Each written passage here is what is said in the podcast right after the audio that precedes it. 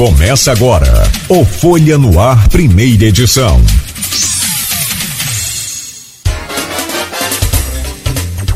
Quarta-feira, 26 de abril de 2023. Começa agora pela Folha FM 98,3, emissora do grupo Folha da Manhã de Comunicação, mais um Folha no Ar.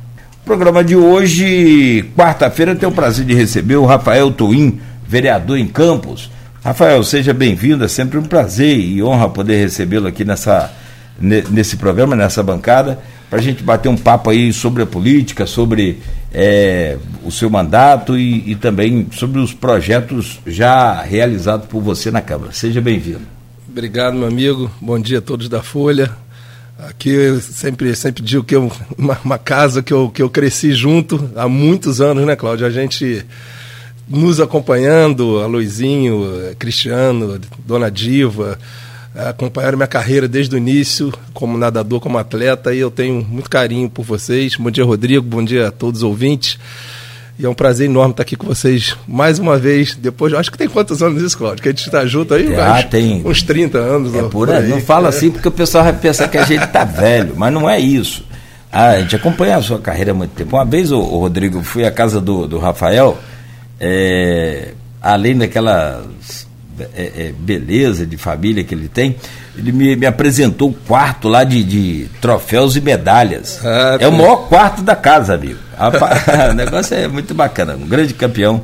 Aliás, representou Campos e o Brasil em várias oportunidades e muito bem, né? A gente sabe de sua história. E você começou a nadar por causa de, acho que foi por causa da bronquite, não foi é, essa coisa comecei de... a nadar por causa de bronquite, o médico falou para eu tinha que fazer aquela respiração dentro d'água.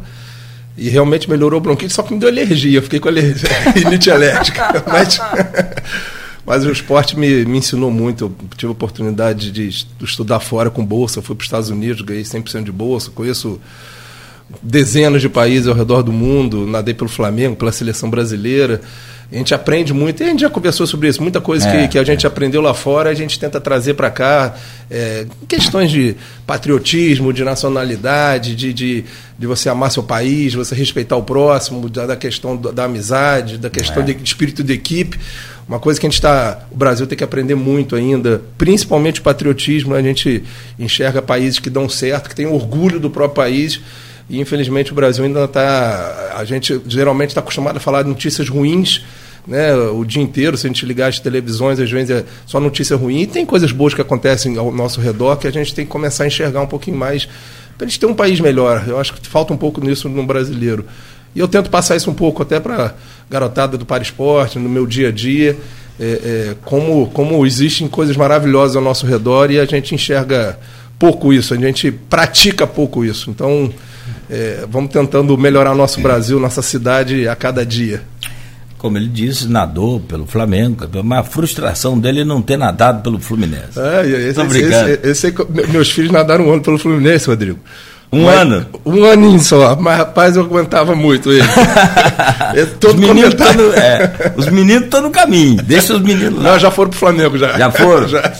Não, o Flamengo tem uma base muito mais estruturada de esportes olímpicos, né? De... É, mas hoje os dois melhores times de natação do estado do Rio de Janeiro, Sim, Flamengo e Fluminense. Ah, mas ó, hoje não tem essa e Fluminense. É, é o costume da, da fala, né? É Fla-Flu, né? Então, é sempre Fla-Flu, já viu? É, mas você sabe que o, o regata, aliás, o, o, Flamengo é clube de regatas Flamengo. Clube de regatas Flamengo. Futebol vem muito, muito, muito, muito é, depois. Né? com a Lagoa ali, hum. né? A o Esporte Olímpico tem que dar parabéns para a nova diretoria do Flamengo. Eu tenho frequentado lá, né? Que a gente está com a equipe lá. Hoje são 22 atletas aqui Você de Campos. Então quantos anos? Os dois, nada? Você tem gêmeos também? Eu tenho gêmeos. Eu tenho uma menina de fez 13 anos agora e os meninos têm 9.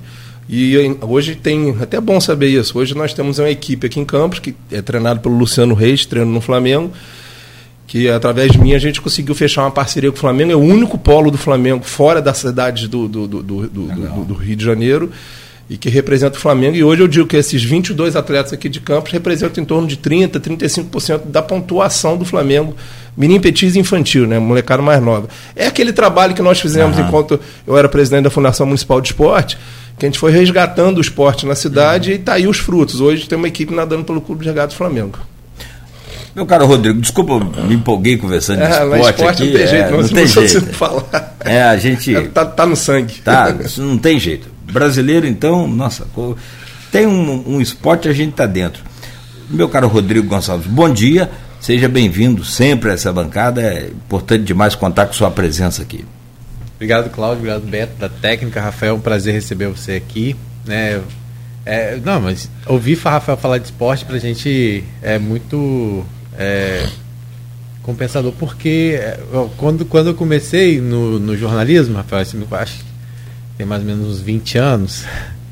É, eu acompanhei, foi assim, acompanhei muito. Ele né? fala baixinho, tá vendo? Quando ele fala é, do tempo de acompanhei, jornalismo. Acompanhei bastante, assim, né? E pra gente era um orgulho realmente ver uma pessoa que era daqui da, da, da cidade, representando não só a cidade, a região, né? E Rafael construiu isso. Depois, né, teve lá em Rio das Ostras, dando sua contribuição no, no governo e veio para Campos, né?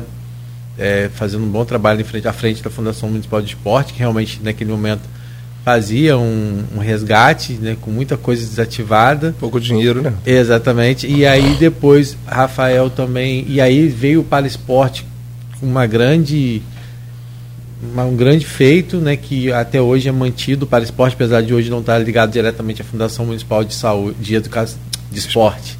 É, hoje está funcionando a UENF, o Rafael vai falar um pouquinho mais sobre isso, e o Rafael que tem, né, também o seu legado como embaixador de, das Olimpíadas Esportivas é, Especiais Brasil, né, e aí os seus títulos mundiais. A gente vai falar um pouquinho sobre, né, como ele mesmo falou, o que ele hoje, essa vivência dele, né, com esse, com, o que ele tem trazido dessa vivência para a Câmara de Vereadores, que eu sei que é um desafio muito grande, né?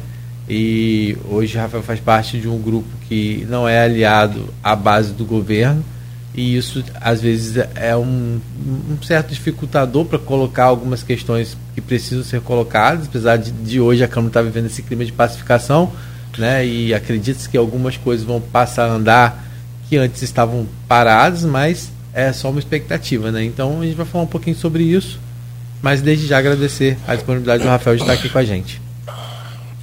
Bom, está na pauta aqui projetos voltados a pessoas com deficiência e a causa animal. Você tem sempre uma visão voltada para essa questão da deficiência, tanto é que tem o registro, como você já falou, do para esporte, que foi um, um, projeto bem grande, né? Tinha uma ampliação ali a cada mês, a cada ano que você estava lá na, na Fundação de Esportes.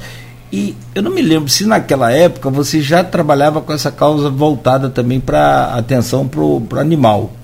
E parece que dessa vez agora, nesse projeto seu, você incluiu a causa animal também, que coloca esse, esse, esse animal junto com o, os deficientes, justamente não só no tratamento, mas no, no acompanhamento, nos cuidados, no dia a dia e essa coisa toda, né? É, é, foi mais ou menos assim exatamente que começou a questão da causa animal. É, falar um pouquinho do Paraesporte, para a gente entrar na causa animal. O Paraesporte existe já há 12 anos, vai fazer 13 anos esse ano. É, eu já trabalho com crianças com deficiência há 16 anos. Hoje o Paraesporte é uma associação sem fins lucrativos, tem CNPJ. O nome Paraesporte está é, é, tá registrado no INPI, é um, é um nome nosso. Nós criamos uma metodologia com mais de 500 páginas que está registrada no registro de marcas e patentes no qual só a gente faz esse tipo de trabalho no Brasil. E hoje, sem a menor sombra de dúvida, o Para Esporte é o maior projeto social e esportivo voltado para pessoas com deficiência intelectual. Eu deixei frisando em deficiência intelectual, nós atendemos todos os tipos de deficiência, físico, cadeirante, surdos, é, enfim, é, visuais, mas em torno de 80% são deficiência intelectual. E os destaques que a gente tem, vocês acompanharam, então, lá em Rio das Ostras, nós fomos, eu tinha quase 400 crianças, nós fomos para as Olimpíadas de Los Angeles, 53% da equipe da seleção brasileira foi nossa equipe de, de, de Rio das Ostras. Aqui em Campos, como o Cláudio bem falou, a gente começou primeiro, nós ficamos dois meses, três meses com 12 pessoas, Rodrigo. E aquilo, acho que como nunca teve, né? Nunca teve esporte pra, voltado para pessoas com deficiência intelectual, aquilo foi crescendo e de repente foi numa crescente. Em um ano a gente estava com 600, 800 pessoas, em dois anos a gente estava com mil e poucas pessoas. Nunca houve isso no, na história do Brasil, um projeto com mais de mil crianças com deficiência. Mas não é aquele projeto, por exemplo, nós temos, há 10 anos nós temos 50% da seleção brasileira. das Olimpíadas Especiais, que é Special Olympics, né? O presidente uhum. até o Timothy Kennedy, sobrinho do presidente Kennedy. Hoje está em 192 países, atende 10 milhões e meio de pessoas, e o embaixador mundial é o Michael Phelps, inclusive. Eu sou um dos embaixadores aqui no, aqui no Brasil, eh, junto com Zico, com Flávio Canto. São alguns embaixadores no qual eu tenho uma honra gigantesca, um orgulho enorme de estar no meio deles. E, e aqui, no, aqui em Campos, quando a gente foi para as Olimpíadas de Abu Dhabi 2019, nós fomos com em torno de 50%, 52%, se eu não me engano, da seleção brasileira. Então, alguma coisa diferente a gente faz, no bom sentido, porque a gente está com mais de 50% da seleção brasileira há 10 anos. E aí a gente pergunta, cadê os outros 50% da seleção brasileira? E existe assim, por exemplo, Flamengo, que a gente estava conversando agora. Tem dois garotos de síndrome de Down que fazem judô. Corinthians tem dois autistas que jogam futebol. Então é uma coisa meio espalhada. Não existe um programa igual o nosso que funciona de segunda a sexta, com aulas de manhã e de tarde, com fisioterapia, com psicologia, com professores. É, é, e, e aí, então, realmente é um trabalho que a gente tem um orgulho enorme. Passamos dificuldades como qualquer projeto social que passa. A gente tem que agradecer demais ao ENF por ter aberto as portas é, para a gente. É um espaço espetacular, arborizado, com uma infraestrutura maravilhosa, em nome do, do, do Raul Palácio, que é o reitor abriu as portas para a gente, deu algumas bolsas para a gente e a gente vai sobrevivendo. Então, agora a gente partiu um pouco para a iniciativa privada, Cláudio, tá, através de projetos incentivados pela lei de CMS, pela lei federal. Estamos conversando com algumas prefeituras que, que querem voltar com a gente em algumas cidades. A gente chegou a ter, ter está em alguns municípios espalhados. Hoje, para vocês terem noção, a gente está em 10 municípios. Só que dos 10 municípios, 9 voluntários. E o bom, Rodrigo, que é o seguinte: é, quando eu falo, quando você entra dentro do paraesporte, quando você começa a se envolver é, beleza, a gente consegue uma ajuda da prefeitura, ajuda do governo do estado, ajuda... beleza. Quando não tem, eu falo, ah, pessoal, e a gente sempre é muito sincero, olha, não tem nada, pelo menos nos próximos meses, porque até tem alguma geralmente as pessoas não saem. Eles reduzem a carga horária deles. Se você é diz os, os professores. É muito difícil alguém falar, ah, eu estou fora, ou ah, o cara ficava lá oito horas por dia, ou seis horas por dia, ele vai uma horinha de manhã, uma horinha à tarde, reduz o número de pessoas, por exemplo, Buzo, a gente estava com 300 e poucas pessoas, hoje a gente tem 50. Mas o projeto não para. De certa forma, a gente vai segurando de alguma forma, porque é um projeto que assim, a gente nunca cobrou nada de ninguém, nem vai cobrar. É, eu evito muito, quem me conhece um pouco, até a Jo, que está escutando a gente aqui, quando eu estou no Para Esporte, eu não falo que eu sou vereador, eu não falo, eu evito falar de política, porque ali a gente atende, aqui em Campos, a PAI, apoia, a PAP, Educandar, ou qualquer qualquer pessoa que tiver, com, com, tiver algum parente ou tiver algum tipo de deficiência, nos procure lá, porque é um projeto realmente voltado para a sociedade. E Cláudio acompanhou um pouco minha vida, é, é, desde a minha cirurgia, né, eu indo para a Olimpíada de Atenas, 2004, na eliminatória da Olimpíada de Atenas. Eu tive, não sei que vocês, sei, Rodrigo sabe da história, eu abri o peito, tirei um tumor gigante atrás do meu coração. E dali para cá eu, eu tenho uma dívida com Deus que, que que eu me envolvi de uma de certa forma que eu sinceramente eu não eu não eu não largo para esporte nunca mais na vida. Eh, se tiver que me sacrificar, às vezes é meu salário mesmo, às vezes pô, eu pego é, é, coisas minhas particulares para colocar lá dentro, mas faço com muito carinho, com muito amor e é um sucesso em nome do Fábio Koboski, que é o, é o nosso coordenador geral que toca. Eu agradeço a toda a equipe lá do Para Esporte. E ainda tem uma novidade boa que vocês não sabem aqui, que começou semana passada que aí tem que agradecer o ENF, nós estamos conseguindo dar, hoje nós estamos lá na UENF com quase 500 crianças, tá? Nós conseguimos dar comida de graça para eles, eles estão almoçando lá, ainda podem levar eles e os responsáveis, porque uma criança com deficiência intelectual, ela tem que estar sempre acompanhada com o responsável. E aí, continuando, só, continuando a, a, a gente começou com ecoterapia, é, eu conheci o Marcelo Queiroz, que, é, que foi o, o, o, deputado que fez aquele RJPET, que é o maior programa do mundo em questão da castração animal. Nós temos um grande problema hoje no Brasil e Campos, infelizmente, é referência na questão de maus tratos, da falta de organização nossa ainda do poder público. Quando eu falo poder público, é geral, tá? É, é, são polícias, é, é CCZ, é, é, no contexto geral. Por mais que eles tentem, a gente tem que avançar muito ainda na causa animal. As protetoras aqui em Campos sofrem muito, porque existem muitas protetoras que fazem um trabalho maravilhoso, mas falta ainda apoio, a gente está anos luz atrás do que deveria ser. Tem exemplos maravilhosos na Europa que a gente deveria procurar. Eu, eu tive uma, fiz uma audiência pública agora há pouco tempo, que aqui é o Morales foi, eu, tava, é, eu tinha uma informação que eram 50 mil animais abandonados na rua, ele me deu uma informação que são, são 90 mil animais, alguns já conseguiram ser tratados. E quando eu comecei a fazer a ecoterapia com as crianças, principalmente autistas, é, vi esse programa de cão de suporte emocional e comecei a estudar um pouco isso, que é um cão é, geralmente são labradores e golden retriever, uhum. que, que eles são treinados, que são muito dóceis, né? E são treinados para pessoas que têm depressão, pessoas que têm convulsão, ah, pessoas que às vezes já tentaram suicídio, e eles a sensibilidade do animal é dez vezes maior que a nossa. E aí eles, eles já salvaram várias e várias pessoas. É um treinamento que eu acho que Campos tinha que implementar esse, esse projeto. A gente aprovou esse projeto agora há pouco tempo na Câmara, é cão de suporte emocional, cão de acho apoio. ontem foi a redação final, né? Foi a redação final do, desse projeto.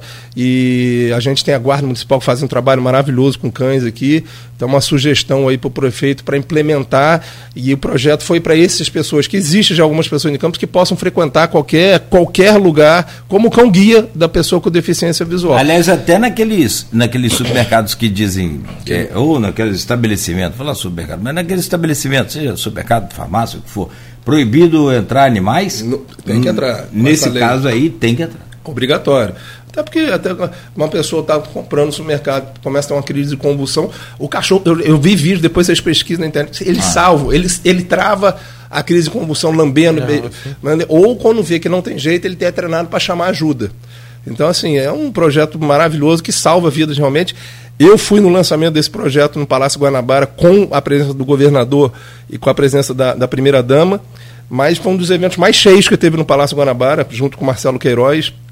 Então, é, é, é e quando a gente vê, a gente vê um, um, um, cavalo na ecoterapia, que a gente começou a ecoterapia lá na UENF agora, colocando uma criança para andar, que nunca andou, é, colocando uma criança parando com convulsão, um autista ou, ou, alguma pessoa com deficiência intelectual, e depois de três meses com, com, com a ecoterapia para de ter convulsão, diminui remédio, a gente vê maus tratos, igual a gente viu do cavalo sendo espancado, vê maus tratos, é, é, igual que a gente recebe, a gente, a, gente fica, a gente fica agoniado porque a gente quer ajudar os protetores e às vezes não tem como ajudar, porque é, uma, é, é um buraco que não tem fundo.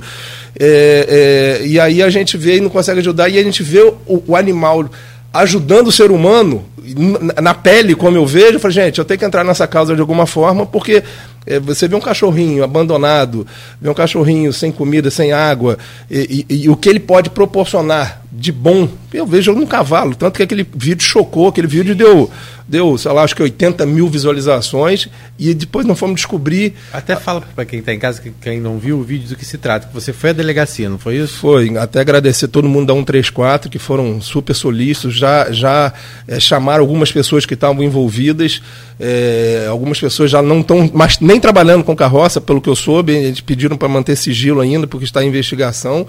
Mas é, é, acreditem se quiser, hoje Campos tem quatro, tinha, né, espero que tenha diminuído com a nossa denúncia, quatro locais em Campos, principalmente no interior, né, às vezes no interior da Baixada, que fazem cabo de guerra com cavalos e espancam apostando mil reais, dois mil reais, apostando na carroça, e às vezes aposta, o cavalo que perde é sacrificado na hora ali. Então, assim, é uma coisa assim, é, dos, da época dos Flintstones, que a gente que a gente não imagina que existe hoje ainda, e a gente viu alguns vídeos muito chocantes no qual os cavalos eram espancados praticamente até a morte para poder ganhar um cabo de guerra. A gente proibiu rinha de galo, já proibiu tanta coisa, agora liberar cavalo. A gente viu o vídeo, Rodrigo acho que viu o uhum, vídeo. Sim. Então a gente, a, gente, a gente recebeu um anúncio de Brasília, o próprio Marcelo Queiroz ligou e a gente, a gente fez um vídeo, deu uma repercussão muito grande e agradecer em nome da doutora Natália, do Harrison, lá da, da 134, que caíram para dentro, estão investigando. Mas a gente precisa realmente de mais apoio da, da PM, mais apoio.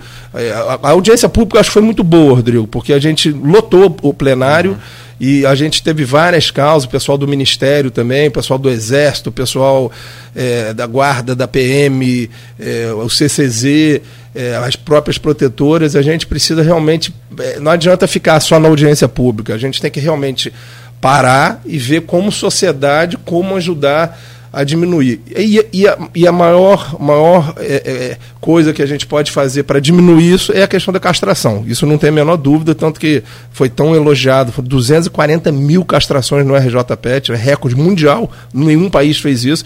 Isso, isso vão ser milhões e milhões e milhões de cachorros e gatos menos na rua é, é, e, e, menos cachorros abandonados, mas enquanto a gente chegar lá, a gente tem que fazer esse trabalho paralelo, aumentar o número de castração grátis aqui em Campos. Estamos falando 90, 60, 80 mil cachorros aqui em na Campos rua. tem dois castramóveis, não é isso? Aqui em Campos tem o CCZ, eu não sei exatamente qual é o trabalho do CCZ, mas é muito pouco, muito pouco ainda. Mas eles tentam fazer dentro do limite deles lá o que eles podem fazer. Eles mesmos dizem que precisam de mais apoio. E tem três clínicas cadastradas no RJPET que, que, que castram animais de graça aqui na cidade também. Se alguém tiver dúvida, é só procurar a gente lá que a gente ajuda. É de graça, é um programa do governo do, do governo do estado, a pessoa se cadastra, é, qualquer coisa, procura a gente lá no gabinete que a gente instrui o que fazer, quais são as clínicas. E, e procurar o CCZ também, mas a gente tem que cobrar como sociedade. A gente não pode deixar tantos cachorros, gatos, animais é, abandonados e sofrendo até hoje, que isso até é saúde pública, Rodrigo. Sim, sim. Isso aí, isso aí a gente, a quantos casos você já viu, Cláudio, de, eh, de quadros hoje em dia que é moda, beach tênis e tal, que sim. acabam pegando doença porque, infelizmente, tem gatos com doença que frequentam ali, ainda mais areia, né? Então a gente sim. tem que realmente é, é, tomar um cuidado, porque não é, nós não estamos falando de 100, 100 200, nós estamos falando de 90 mil cachorros abandonados dentro de 500 mil habitantes. Então, é uma coisa a se preocupar realmente. É, Twin, quando você fala da audiência, na verdade, antes mesmo da audiência, você já vinha colocando alguns projetos voltados à causa animal. Né? A audiência dá. Fala do que você já apresentou nessa área, né? do que já avançou e da audiência, o que, que você espera que avance mais? É, alguns projetos que a gente fez tirando os projetos que a gente faz junto às pessoas com deficiência, né, ecoterapia, com suporte emocional, nós fizemos três projetos já que, que, que eu tentei fazer em conversa com as protetoras, tá? Elas têm muita dificuldade da, da causa emergencial. Por exemplo, um cachorro foi atropelado um cachorro foi maltratado. O que fazer com esse cachorro? Porque tem, por exemplo, a Lenita. A Lenita tem 200 cachorros dentro de casa. É humanamente impossível. Se ela não tiver ajuda, é humanamente impossível. Ela, Josete, enfim, a gente vai conhecendo e vai se encantando com, com, com o amor dela e vive, Rodrigo, vive só para isso. E aí, às vezes, não tem condição, porque a gente tem um hospital veterinário da UENF, que também falta recurso. Eles, é, é um hospital público, mas às vezes tem que cobrar é, é como fosse um Álvaro Alvim da vida. Simbolicamente. É, mas é porque. Um preço menor, mas. É, e, e, a UENF, ela, ela faz um trabalho tão bacana, mas faz com com, com é, equinos, faz com, Grande com gado, faz com animais. Então, assim, não tenho que falar mal, pelo contrário, a UEM faz um trabalho maravilhoso. Mas não tem como suportar uma cidade de 500 mil habitantes. E a gente fez um, um, é, uma indicação legislativa chamada SOS PET, que deve ser votada até agora. É, o que, que seria o SOS PET? Seria 192, emergência. Um cachorro foi atropelado na BR-101, faz o que? Deixa morrer? Pelo menos aquela emergência de chegar. Uma ambulância, eu acho que duas ambulâncias daria para Campos equipado. E a gente fez um projeto de lei autorizativo. É, a gente está conversando, inclusive, com as pessoas da base, para conversando já com deputados, ver se a gente consegue trazer emenda para fazer um hospital veterinário municipal. É, verba a gente tem, Rodrigo Campos, hoje tem mais de 1,5 bilhões de reais guardado em caixa. É, tem dinheiro, Campos tem dinheiro, mas mesmo se não quiser fazer com verba 100% municipal, a gente se compromete a correr atrás. O próprio Marcelo Queiroz, na audiência pública, ficou de mandar verba, caso a gente, que esse projeto ande. Um hospital veterinário municipal, a princípio a gente colocou para animais de pequenos portes e silvestres, né? Uhum. É, para que o cachorro que foi abandonado, tá, para seria, seria, seria, o Campos está fazendo uma UBS, né? Sim, uma OBS. É, lembrar isso aqui já. É, Campos está fazendo. Andamento a obra. mas ali é, é para é consulta. Então, o animal é ambulatorial. É ambulatorial. Chega, chega, uma vacina que precisa dar? É uma, assim, mas mesmo assim, pra, pelo que eu li do projeto, eles não vão dar nada. Eles vão dar a receita e a pessoa vai ter que sair. É, pra, é, uma, é, um, é uma UBS para primeiro atendimento. E aí, se, se um cachorro for atropelado, se um cachorro tiver abandonado, for espancado, faz o quê? Então é um hospital veterinário para emergência. Um Ferreira Machado. Lógico, uma proporção muito menor para animais que precisam de emergência, emergencial, urgência e internação. E pós isso, o que, que adianta também? O animal vai fazer o que com ele? Vai jogar de volta na rua? Tudo bem que vai poder castrar, vai poder vacinar. E um abrigo municipal, em parceria com, com, com o CCZ. A gente falou no dia da audiência pública para animais de grande porte É, o próprio Moraes falou que tem um sítio da prefeitura, que seria, entre aspas, um santuário, no qual os animais poderiam, de cavalo, poderiam ficar soltos lá dentro e pelo menos protegidos, no qual o veterinário fosse lá uma vez ou outra, e um abrigo municipal para aumentar porque o abrigo do CCZ hoje, você chega lá, você não tem onde botar. Não dá, não, eles, eles, não têm condição. Acho que não comporta 100 animais. É muito pouco, para 90 mil na, 90 mil na rua. Então, é, é, é eu sei que é uma causa, tanta causa, a gente estava falando mais cedo aqui, é, é, uma das principais causas minha é desenvolvimento econômico, é, é, é esporte, é, é, tanto que minha briga lá na prefeitura foi contra o aumento de imposto, foi daí que começou eu sair da base do governo, que era aquela, entre aspas, aquela pacote da maldade, mas é, a gente também não pode fechar os olhos, o olho para as, para as outras coisas reais da, da, da que existe na, na, na, cidade. Então essa causa animal realmente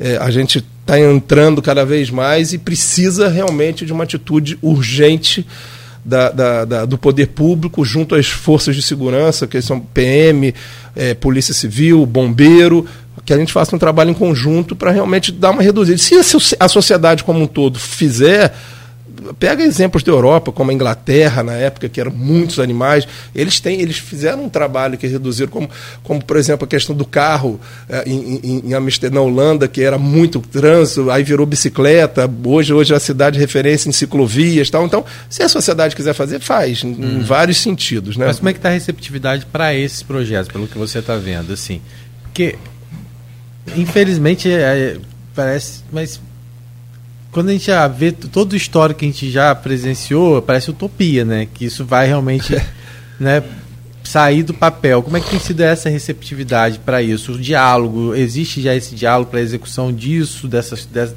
é. que essas propostas saiam do papel? Eu, eu gostei, eu gostei muito da audiência pública, porque não foram, inclusive eu falei isso lá na, na, na hora, teve projeto, teve vereadores da base que participaram. Uns ficaram meia hora, outros ficaram duas horas, a audiência demorou quase quatro horas, e todos saíram sensibilizados com a causa. Então, isso já é um grande passo. Então, a gente realmente conseguindo aprovar esse projeto dentro da Câmara e que o prefeito tenha sensibilidade, aí vai depender muito do prefeito, que é o chefe do executivo, que tenha sensibilidade para a gente realmente tocar, eu não vejo dificuldade, até porque não é uma coisa é, pessoal, nós estamos falando de, uma, de um problema social no qual a, a, pessoa que mora em Morro do Coco, a pessoa que mora na Baixada, a pessoa que mora no centro da cidade, ela tem, vai ter um vizinho que tem que maltrata um cachorro, tem um atropelamento, tem é, um, vê um animal sendo maltratado, então não é uma coisa do vereador Rafael Twin, simplesmente a gente ali é um vetor no qual a sociedade, se a sociedade não andar em conjunto, eu, eu concordo com você, a gente não vai chegar a lugar nenhum. Mas é um primeiro passo que a gente tem que Sim, dar. Tem que a gente dar. tem que dar um primeiro passo, tem que ir para a mídia, tem que. Eu tenho certeza que essa denúncia que a gente fez contra essa, essa atrocidade com os, com os cavalos, né, dessa violência de cabo de guerra, já diminuiu muito. Inclusive, relatos lá da própria, da, da própria Polícia Civil, que o cara já não, não vai mais andar de cavalo, vai, deu a carroça. Então, é, é, é Parece que, pelo, pelo que a gente viu nas leis, maus tratos é crime da cadeia, mas não para cavalos, dá para cachorro e gato. Então, assim, ele vai levar multa, vai, vai ser investigado, vai, enfim. Mas a gente tem que, a gente, a gente tem que realmente melhorar um pouco o nosso nossa política pública voltada para a causa animal. Nós estamos muito atrasados, Rodrigo, muito atrasados. É um, aí, às vezes, eu tenho sido cobrado. E a audiência pública deu resultado? O pessoal me responde. Eu falei, gente, é um trabalho a médio e longo prazo. A gente não vai fazer um estalo assim. Até porque, por exemplo, agora teve, a gente está vendo as violências que estão. Você acabou de falar Sim. o caso da menina tal. Fala assim, pô, vou cuidar de cachorro, de animal, e tendo gente sendo. A, a semana do cavalo foi a semana da, da, da, da do colégio. Que o cara também, o entrou. É lógico que é prioridade, nós vamos estar ali. Mas, gente, pelo amor de Deus, existe outro problema paralelo que a gente não pode virar as costas. Entendeu? Então a gente tem que ter essa sensibilidade e trabalhar de mão dadas em conjunto como sociedade e ajudar. São, são seres vivos que sentem dor, como, uhum. como qualquer. como a gente, sente dor também. Então a gente tem que ter um carinho especial pelos animais, cara. E, e Rafael, a gente sabe que essas pessoas que é, lutam pela causa, causa animal, elas são muito engajadas mesmo, são. né? E elas ficam no pé, tá? Elas ficam não, mesmo. Disso, e, é um, e, e, não estou falando uma crítica, não, gente. Estou falando porque é necessário mesmo, porque é, é um trabalho muito difícil. Que ela, porque que não elas... tem ajuda, Rodrigo. É, então elas precisam, elas precisam então, de ajuda. assim, mas eu acho que tendo a franqueza que você está tendo de colocar os pingos nos is e dizer, olha, gente, isso dá para avançar, isso a gente é. depende. Disso, então, assim, é uma construção também, né? Então, acho que é, já é um caminho quando a gente ganha visibilidade numa audiência como essa, quando você cria esse canal como o Marcelo Queiroz, né, que, que tem bastante atuante. Então, assim, a gente torce muito para que realmente avance, porque a situação do jeito que está hoje no município é tá impraticável para quem cuida da quem, quem se dedica à causa animal, né? Não gente, tem apoio, cara. É, não tem não apoio. Tem, não, tem, não, não tem apoio e, e, infelizmente a gente tem também, né? Além de dar, dar muitas vezes da inoperância do poder público, como você falou de forma geral, a gente também tem, infelizmente, as pessoas que praticam esses maus tratos, que, né, que não cuidam dos seus animais, que abandonam os animais. Então, assim, é uma discussão que realmente precisa ganhar luz sempre, né? E Aí já falou isso aqui algumas vezes, né, Cláudio, nesse programa, e inclusive a gente deixa o espaço aberto para que essas pessoas que, que participam da causa animal possam cada vez mais Bacana. utilizar esse espaço para poder é, mobilizar e trazer luz exatamente a esses casos que são absurdos, mas que estão aí no nosso dia a dia. Você imagina o custo de 200 cachorros, né, como você é, falou. É, esse é uma protetora, é um, né? Uma, uma protetora. protetora. Você bota aí 200 animais desses. Quanto custa? São, e não é só ração, você tem todo um processo. Sacos e sacos é. de ração por dia, né? Um, Cláudio, vou falar uma coisa que o Rodrigo falou aqui agora. É, se, se, a, se a, aí fazer um convite a vocês na causa boa, é, para a causa animal. Esquece Rafael Twin. Se vocês puderem, às vezes, receber denúncia e ajudar a mandar para a polícia, para a delegacia e abrir a, abrir o, o, o a, a folha pelo, pelo, pela história de vocês maravilhosa, para a proteção da causa animal, tenho certeza que vocês vão poder somar muito. E só para encerrar esse assunto, o, o, o, o, eu lá no dia, Rodrigo, é, tem um estudo do FBI, estudo muito bacana do FBI, que faz o correlacionamento de psicopatas Sim. com maus tratos animais. Depois vocês entram na internet, é o que, que é esse psicopata? É o que agridem mulheres, que estupram crianças, que que incendiam coisas, que entram nas escolas para matar. Então existe muito dos das pessoas que fazem essas loucuras que a gente vê que o mundo parece que ficou doido, são pessoas que maltratam animais. Quando eles chegam na casa dos animais, então a FBI fez um estudo dizendo que muitos psicopatas e muitas pessoas malucas que fazem essas atrocidades no mundo elas têm um correlacionamento com eles de maltratos animais deles mesmo. Uhum. Correntados, espancados, matam animais. Então é um forte sinal. É né? um forte sinal. Então já é uma coisa para a gente ligar um alerta, um alerta aí que, que é uma coisa séria. Tem um estudo muito bacana no FBI. Se vocês entrarem na internet, vocês vão ver. Depois eu mando para vocês dizendo dessa questão. Então não é brincadeira. É uma coisa muito séria aí que a gente de repente mata dois coelhos com uma cajadada só. Antes de a gente partir para o nosso primeiro intervalo. Sim é só pedir para o Rafael pontuar algumas coisas que algumas pessoas perguntam aqui. Em relação para esporte. Certo. Hoje ele está funcionando na UENF. Você falou que ele é mantido basicamente é, por você, né? E também com Sim. o apoio de alguns parceiros aí. É, hoje ele está atendendo quantas crianças? Há possibilidade de novas inscrições ainda? A gente nunca fechou a porta para criança nenhuma. A gente está aberto, a gente se vira, às vezes pode ficar um tempinho na, na fila de espera, dependendo, por exemplo, ecoterapia, a gente estava com dois cavalos, conseguimos um terceiro cavalo, a gente estava esperando feno. Faltava só o feno, que o resto tudo a gente já tinha conseguido. O animal fica lá na própria ENF? Está ficando na ENF, o hospital veterinário está dando um apoio para a gente. Eles mesmo estavam com dificuldade de feno, parece que agora conseguiram. Então a gente, com três cavalos, eu acredito que a gente consiga atender aí cerca de 200 e poucas crianças. Tem um número lá que eu não sei exatamente, deixando bem claro que para fazer ecoterapia é, todos os cavalos, todos os profissionais têm que ter o curso da ANDES, que é a Associação Nacional de Ecoterapia, tem fisioterapeuta, tem puxador, tem cuidador do cavalo. Então, o Hospital da UENF, a gente dá um apoio para a gente. É, fora isso, nós estamos com quase 400 crianças. Com ecoterapia, não vão passar de, de 500 crianças lá hoje na UENF. Funciona de terça a sexta, mas a gente funciona de segunda a sexta, mas as aulas funcionam de terça a sexta e segunda tem a gente uma deixa sede mais... lá para que as pessoas Tem uma sede. Fica na, fica na, a sede fica perto da, da quadra poliesportiva, no prédio da reitoria. É, tem uma marca para esporte lá, perto da quadra de, de esporte, lá no final. É, você olhando ao UENF de frente, fica à esquerda. É, você entrando na UENF, né? Entrou uhum. na UENF, você dobra à esquerda. Dobra à esquerda. É o último prédio do lado direito. E aí, se alguém quiser fazer inscrição lá, é só levar atestado médico que esteja apto para fazer atividade esportiva, né? É, comprovante da. Sendo que a gente fala que é comprovante da cidade de Campos, que a gente atende de São Fidélis, de Cardoso, de as cidades vêm ao redor aqui. Aí foto 3x4, enfim, é os documentos básicos que a gente é, que precisa levar, uma fotinho, com, e, e, principalmente o atestado médico que esteja apto a poder fazer atividade esportiva. Mas a gente atende quase todo mundo, inclusive, inclusive fisioterapia, às vezes, para as pessoas que que, que aí tem aula particular, por exemplo, o autismo, a gente tem que dar aula particular de natação, é um professor para uma criança. E, e, mas temos times de futebol que você vê a garotada jogando, joga muito melhor que a gente, Claudio, com certeza. Imagino, imagino. Eles é foram, que... teve a Copa do Mundo agora na, em Detroit, é, foi em agosto ou setembro do ano passado, nós ganhamos o Campeonato Brasileiro, nosso time foi representando a seleção brasileira, 25 países, voltamos com bronze no futebol como o terceiro melhor time do mundo, agora, agora em Detroit, Legal. ano passado. Copa do Beleza. Mundo de Futebol. É, deixa só uma coisa. Você falou sobre a, a refeição na, na UENF. No refeitório da UENF. No refeitório. É no. Quem fala bandejão, lá no é, refeitório da UENF. Isso. São 500 alunos que você tem e com direito a mais um acompanhante, que a maioria depende de um acompanhante. Isso é o que? 500. Então seriam mil refeições por dia? Por é, não, não é por dia, não porque a gente não atende, não atende todo mundo no mesmo dia. Mesmo tem, dia. Eles têm dias que eles vão, tem gente que vai ah, duas vezes, tá. tem gente que vai. E tem gente que vai num horário que não. É, eu, por exemplo, eu tenho três pessoas de Morro do Coco, elas vão uma vez, mas vão. Sai lá de Morro do Coco para vir fazer esporte com a gente. Às vezes vai duas vezes, porque o tra transporte na nossa cidade, infelizmente, continua um caos.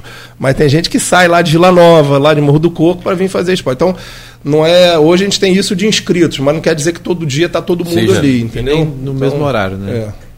Tá, perfeito. Vamos voltar a falar com o vereador. Próximo bloco tem aí os projetos também para desenvolvimento, né? E outros uh, temas aqui. O programa é ao vivo, a gente vai sempre dando uma não, adiantada lá, depois volta aqui a um outro assunto. O Fábio Gonçalves Koboski, acho que é professor seu lá, não é? Fábio é o nosso coordenador geral. Ah, é o lá. coordenador geral, você falou, desculpa, Fábio. Ele já colocou aqui um convite também. Não tem limite de alunos. Não, não. tem, não tem. Que legal. O, o, bom do para esporte é, é igual coração de mãe. Quanto é. mais entra, mais ajuda a gente tem. É bom, isso aqui é bom.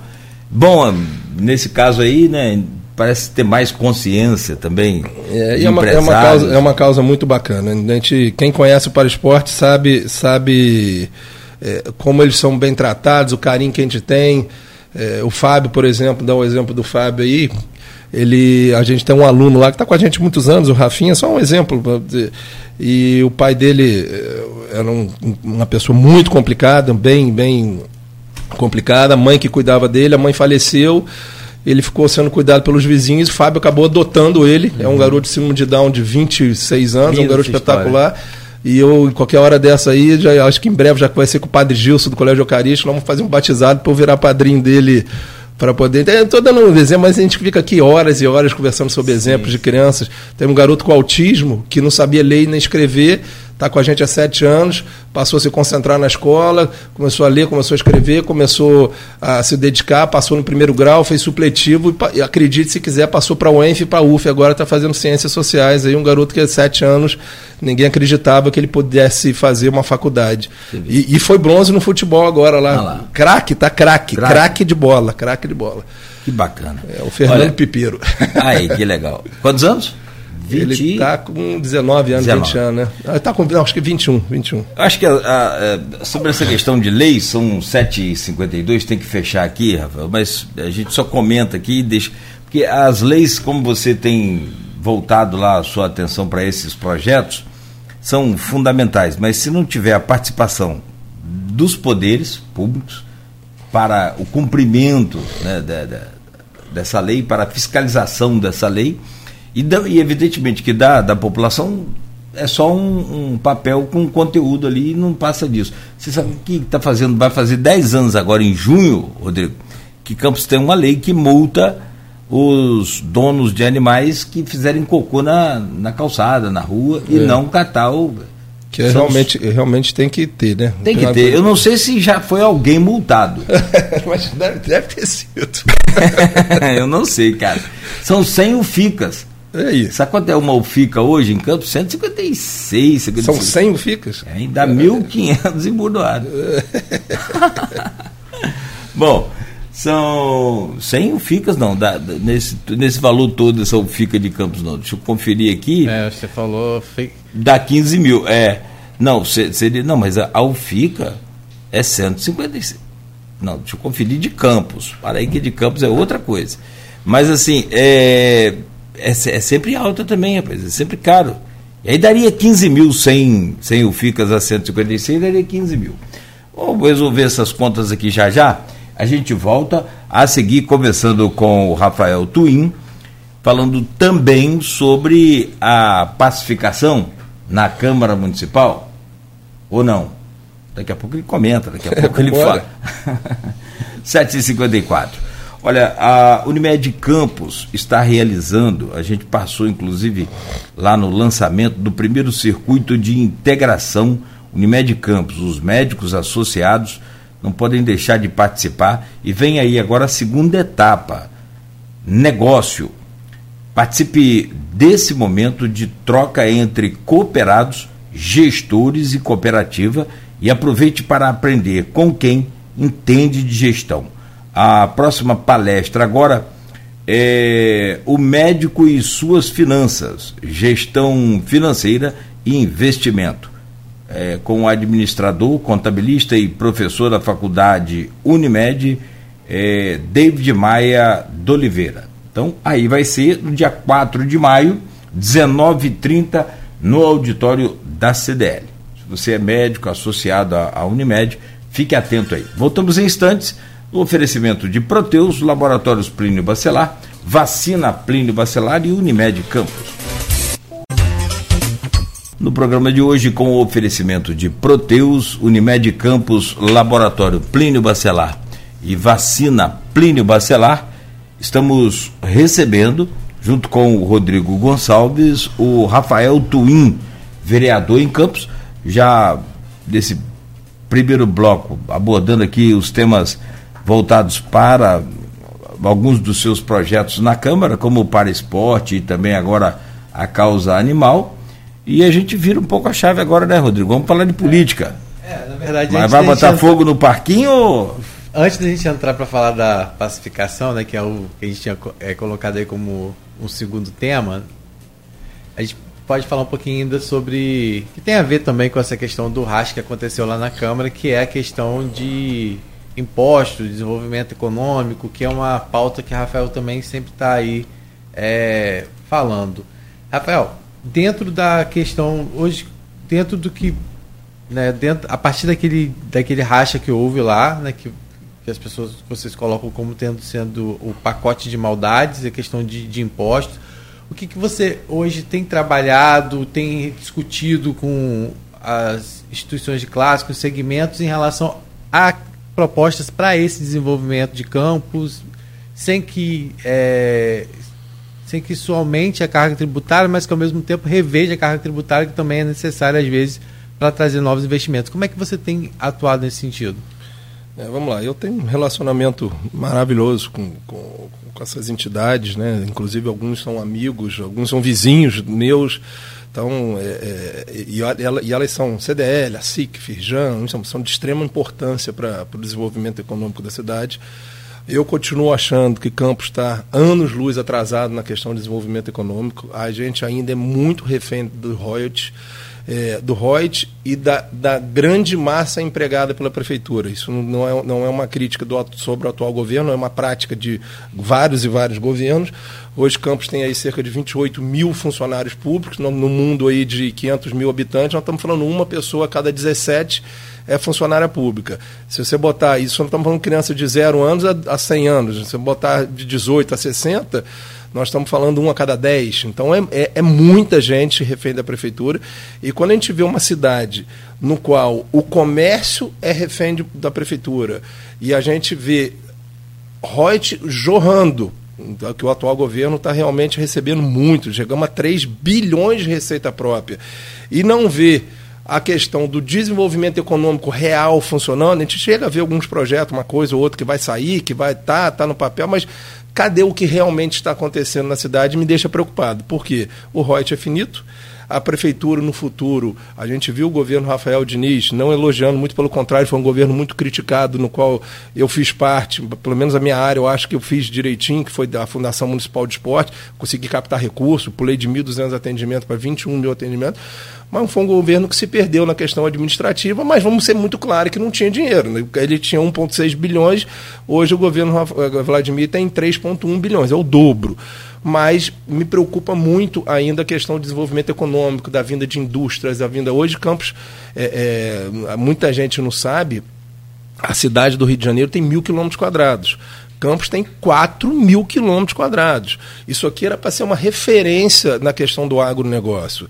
É, é, e a gente vê muito projeto, ah, vai fazer isso, vai fazer aquilo, mas cadê o que está acontecendo? Cadê uma plantação grande? Ah, cadê, cadê alguma coisa que a gente esteja plantando para exportar pelo Porto do Açu? Nós estamos falando de uma planície que vai que, entre duas grandes capitais, é, que tem o Porto do Açu aqui do lado, que tem aeroporto, que passa BR no meio da cidade que tem a questão de, de, de, irrigação pelo próprio Rio Paraíba e, e, os rios adjacentes que cortam a cidade como um todo. Os canais, e, infelizmente, estão can... abandonados. É, estão abandonados. Então a gente vê, às vezes, uma, uma, uma, que a gente chegou a ver até no começo do governo, vamos lá, desobstruir o canal, mas gente não, eu não consigo enxergar ainda, estou dizendo, Rodrigo, comparado que eu, que eu vejo, quando a gente. Eu, eu viajo muito, eu, até por causa do esporte, às vezes eu vou dar palestra em algum lugar, e a gente acaba tendo conhecido em vários locais e você cruza para o Espírito Santo, pô, parece que você está em outro país, porque você começa a ver plantação, começa a ver indústria, começa a ver o próprio presidente Kennedy agora, se você entrar lá, você vai levar um susto o que está acontecendo com o presidente Kennedy. Com a quantidade de investimento que o governo está dando para trazer indústria, para trazer emprego, tudo muito rígido, tudo muito direitinho. Vamos dar um exemplo, Rio das Ostras. Eu, eu fui secretário de esporte em Rio das Ostras. É, Rio das Ostras, quando viu o desenvolvimento de Macaé, o que, que Rio das Ostras fez?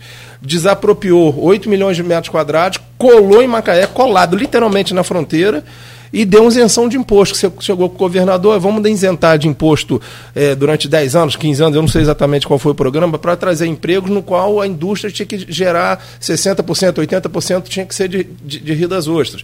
Então, assim, se nós temos o Porto do Açul, se nós temos terra, se nós temos planície, por que não pegar esse royalty todo? Por que não pegar toda essa parte nossa e juntar CDL, a SIC, Firjan e tirar do papel? Porque eu vejo muita reunião, muita reunião, muita reunião, muita reunião, quanto tempo nós estamos falando sobre a revitalização, do centro da cidade. Entra governo, sai governo e continuam falando da revitalização da cidade. O centro da cidade de Campos está abandonado. Se você olhar a, a, quantidade de lojas fechadas, realmente piorou muito de cinco anos para cá, mais ou menos. A, eu não sei se, se, com a abertura, vamos deixar claro, tá, gente? Eu sou 100% a favor de programa social e sou 100% a favor de restaurante popular. Eu acho que precisa, para uma cidade que está se desenvolvendo, programas sociais, mas o sucesso de um programa social é quanto menos a sociedade precisar dele. Outro dia eu vi ah, um milhão de pessoas comemorando, saindo tudo que é jornal, comer no restaurante popular. A gente tinha que comemorar quanto menos pessoas comerem no restaurante popular. Como que você resolve isso? Gerando emprego.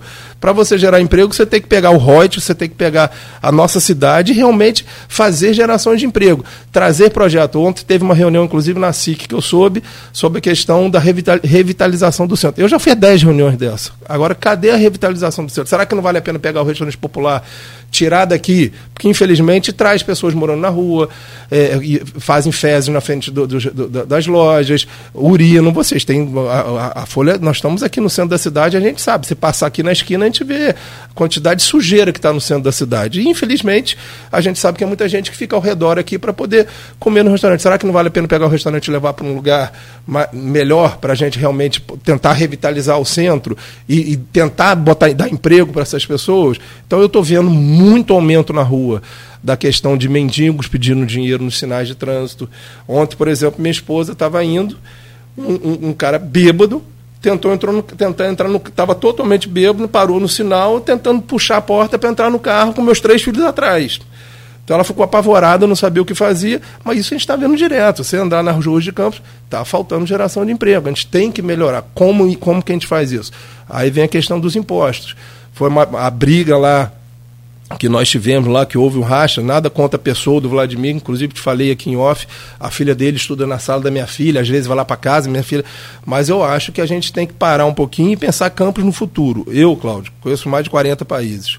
Todo país que eu vi desenvolver foram países que pensam em 20, 30 anos. Infelizmente, nossa política pensa de dois em dois anos. Para que ter um bilhão e meio de, de reais guardado no cofre da prefeitura? Para soltar no último ano para fazer campanha?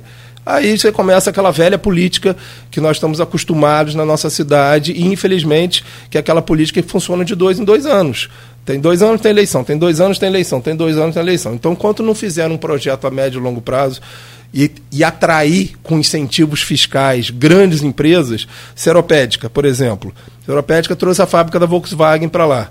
São 20 mil empregos. Deu 20 anos de isenção de imposto. Sentou com o governador, governo, o que, você pode dar de isenção? Município, o que, que você pode dar de isenção? Ah, não vai receber durante 20 anos de imposto. Mas são 20 mil pessoas consumindo, são 20 mil pessoas indo a restaurante, são 20 mil pessoas que estão ali gerando emprego. Então, eu não vejo isso acontecer em Campos. Eu vejo muito blá blá blá e pouco realização na questão de, de, de realização de desenvolvimento econômico real para a nossa região. E nós temos tudo para virar exemplo. Uma cidade que recebe 3,1 bilhão de imposto, mais 600, 800 milhões de reais que o governador está investindo com força aqui, era para virar exemplo nacional. Campos hoje está entre as 10, 20 cidades que mais recebem dinheiro no Brasil. Então eu estou eu, eu falta, tô, tô faltando ver, estou vendo muito programa social, estou vendo muito assistencialismo que precisa, porque nós temos pessoas que precisam, não, não sou contra isso, mas paralelo a isso a gente tem que desenvolver economicamente a cidade. E aí pegar essas entidades de classe, CDL, a SIC, Firjan, e, e, e, outras grandes, outras, Carjopa, e realmente, ó, vamos fazer, mas pegar e fazer, não ficar só no blá blá blá, blá, blá, blá, blá, blá e não fazer. Então, é, é, é minha visão do erro que está acontecendo na cidade de Campos. Agora, tem muitos acertos, como a gente estava falando aqui, realmente a saúde melhorou na cidade de Campos. É, é, é, eu acho que mais a saúde mesmo, que, era um, que realmente estava ruim, mas não podemos deixar de elogiar o governador Cláudio Castro, que a maioria dessa verba está vindo do governo, do governo do Estado, que é entre essa parceria aí do Rodrigo Bacelar, é, Cláudio Castro e Vladimir, que trouxeram realmente reforma do HGG, é, Parque Saraiva, Vila dos Pescadores, remédios que estão mandando. Então isso aí é obrigação do governo, gente. A gente tem que parar de bater palma. Outro dia eu estava gostando de parar de ter palma para o básico o imposto que está lá no governo do Estado, quem paga é a população de Campos. O governo do Estado tem que devolver para a gente. Se nós temos políticos que, que podem influenciar, eu acho que o Rodrigo Bacelar é um grande é, é, é, é, fomentador dessa história, vamos, vamos elogiar. Mas a gente não tem que ficar batendo, ah, o governador tem acesso, a, Vladimir tem acesso ao governo. Ótimo, maravilha, é obrigação dele trazer imposto. Quem paga o imposto federal e estadual somos nós, cidadãos. Então o imposto tem que voltar para a gente. Então a gente tem que parar de bater palma para coisas básicas. Ah, tá pagando salário em dia, um excelente prefeito. Eu não acho que, que, que, que isso é motivo de bater palma. Eu acho que o motivo de bater palma é você falar assim, pô, trouxe 20 indústrias para cá, estou gerando 20 mil empregos, o agronegócio está bombando, vamos exportar é, limão pelo, pelo, pelo Porto do Açu, pô, nós vamos tirar a, a, o povo do campo, que é o povo que vem para cá, para os programas sociais, que não tem geração de emprego, pô, eu vou ter uma vida digna no campo, no, no interior, aí sim nós estamos desenvolvendo a cidade cidade de Campos. Agora, fazer o básico e bater palma, eu acho errado, que, é, que é o, infelizmente eu acho que é o que está acontecendo hoje na cidade. Agora, você, você citou saúde, é, hoje Campos passou a, a buscar alternativas pro, também para o turismo. Como é que você visualiza isso? É, o, tu, o, turismo, eu acho que é, é, é uma, é uma, é uma perda gigantesca que, que Campos tem oportunidade, inclusive, de se desenvolver. Nós temos uma área chamada Imbé, que para mim é um dos lugares mais bonitos do interior do, do, do, interior, do, do interior da, do estado do Rio de Janeiro. Você pega é, Sana, pega Lumiar, é, é, ah, e vamos, se formos para o Espírito Santo, pega é, é, é, a Rota do Lagarto ali, né, Pedra Azul, tem tanto Domingos Martins, tanto lugar bacana e a gente não vê nada. Lagoa de Cima, cara, olha que coisa mais maravilhosa Lagoa de Cima. Quando eu tive a oportunidade de ser é, presidente da Fundação Municipal de Esporte, eu fiz uma parceria com o SESC. E nós fizemos lá em Farol de Santo Tomé, quem continua, eu acho que o que for bom tem que ser copiado, eu acho que o governo manteve, então eu não acho nada de errado nisso, tá, gente? Eu acho que tudo que for bom do governo passado tem que parar com esse negócio. Ah, era do governo passado, para. O que for bom, que deu certo, continue.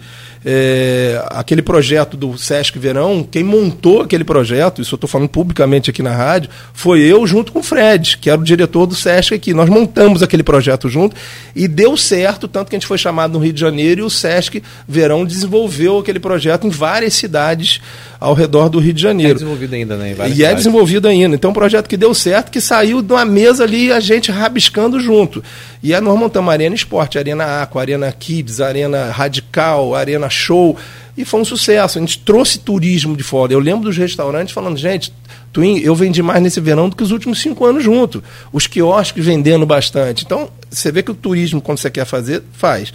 A questão do turismo para lá pra, subindo, é, é, mas vamos ajeitar as estradas, vamos ajeitar é, o acesso que nós temos para o Imbé, esquece, não existe. As pontes, várias pontes ainda que precisam de reforma. E por que não fazer um projeto macro? É, quem está fazendo um trabalho muito bacana é o Cidenf, lá com o Vinícius lá. Ele está fazendo um trabalho a nível regional, que é a rota do turismo. Eu acho que nossa região tem um potencial turístico gigantesco mas que precisa realmente a gente dar uma fomentada, porque é um atrativo. Rio das Ostras, por exemplo, a maior receita lá é o turismo, festival de jazz e blues, encontro de moto, enfim, dá para fazer. E nós não perdemos por beleza natural, não, tá? Nossa, nossas cachoeiras, na Lagoa de Cima, Lagoa Feia, que é aqui pertinho, enfim, tem muita coisa a se fazer. E não. Isso aí, gente, não é crítica do atual governo. Isso não foi feito nada durante os últimos 30 anos. A gente tem potenciais maravilhosos. E o que, que é feito no Lagoa de Cima hoje? Acho que o último grande evento que eu fui lá, tem algumas iniciativas privadas que fazem uns eventos lá pequenos. Agora tem um fim de semana. É.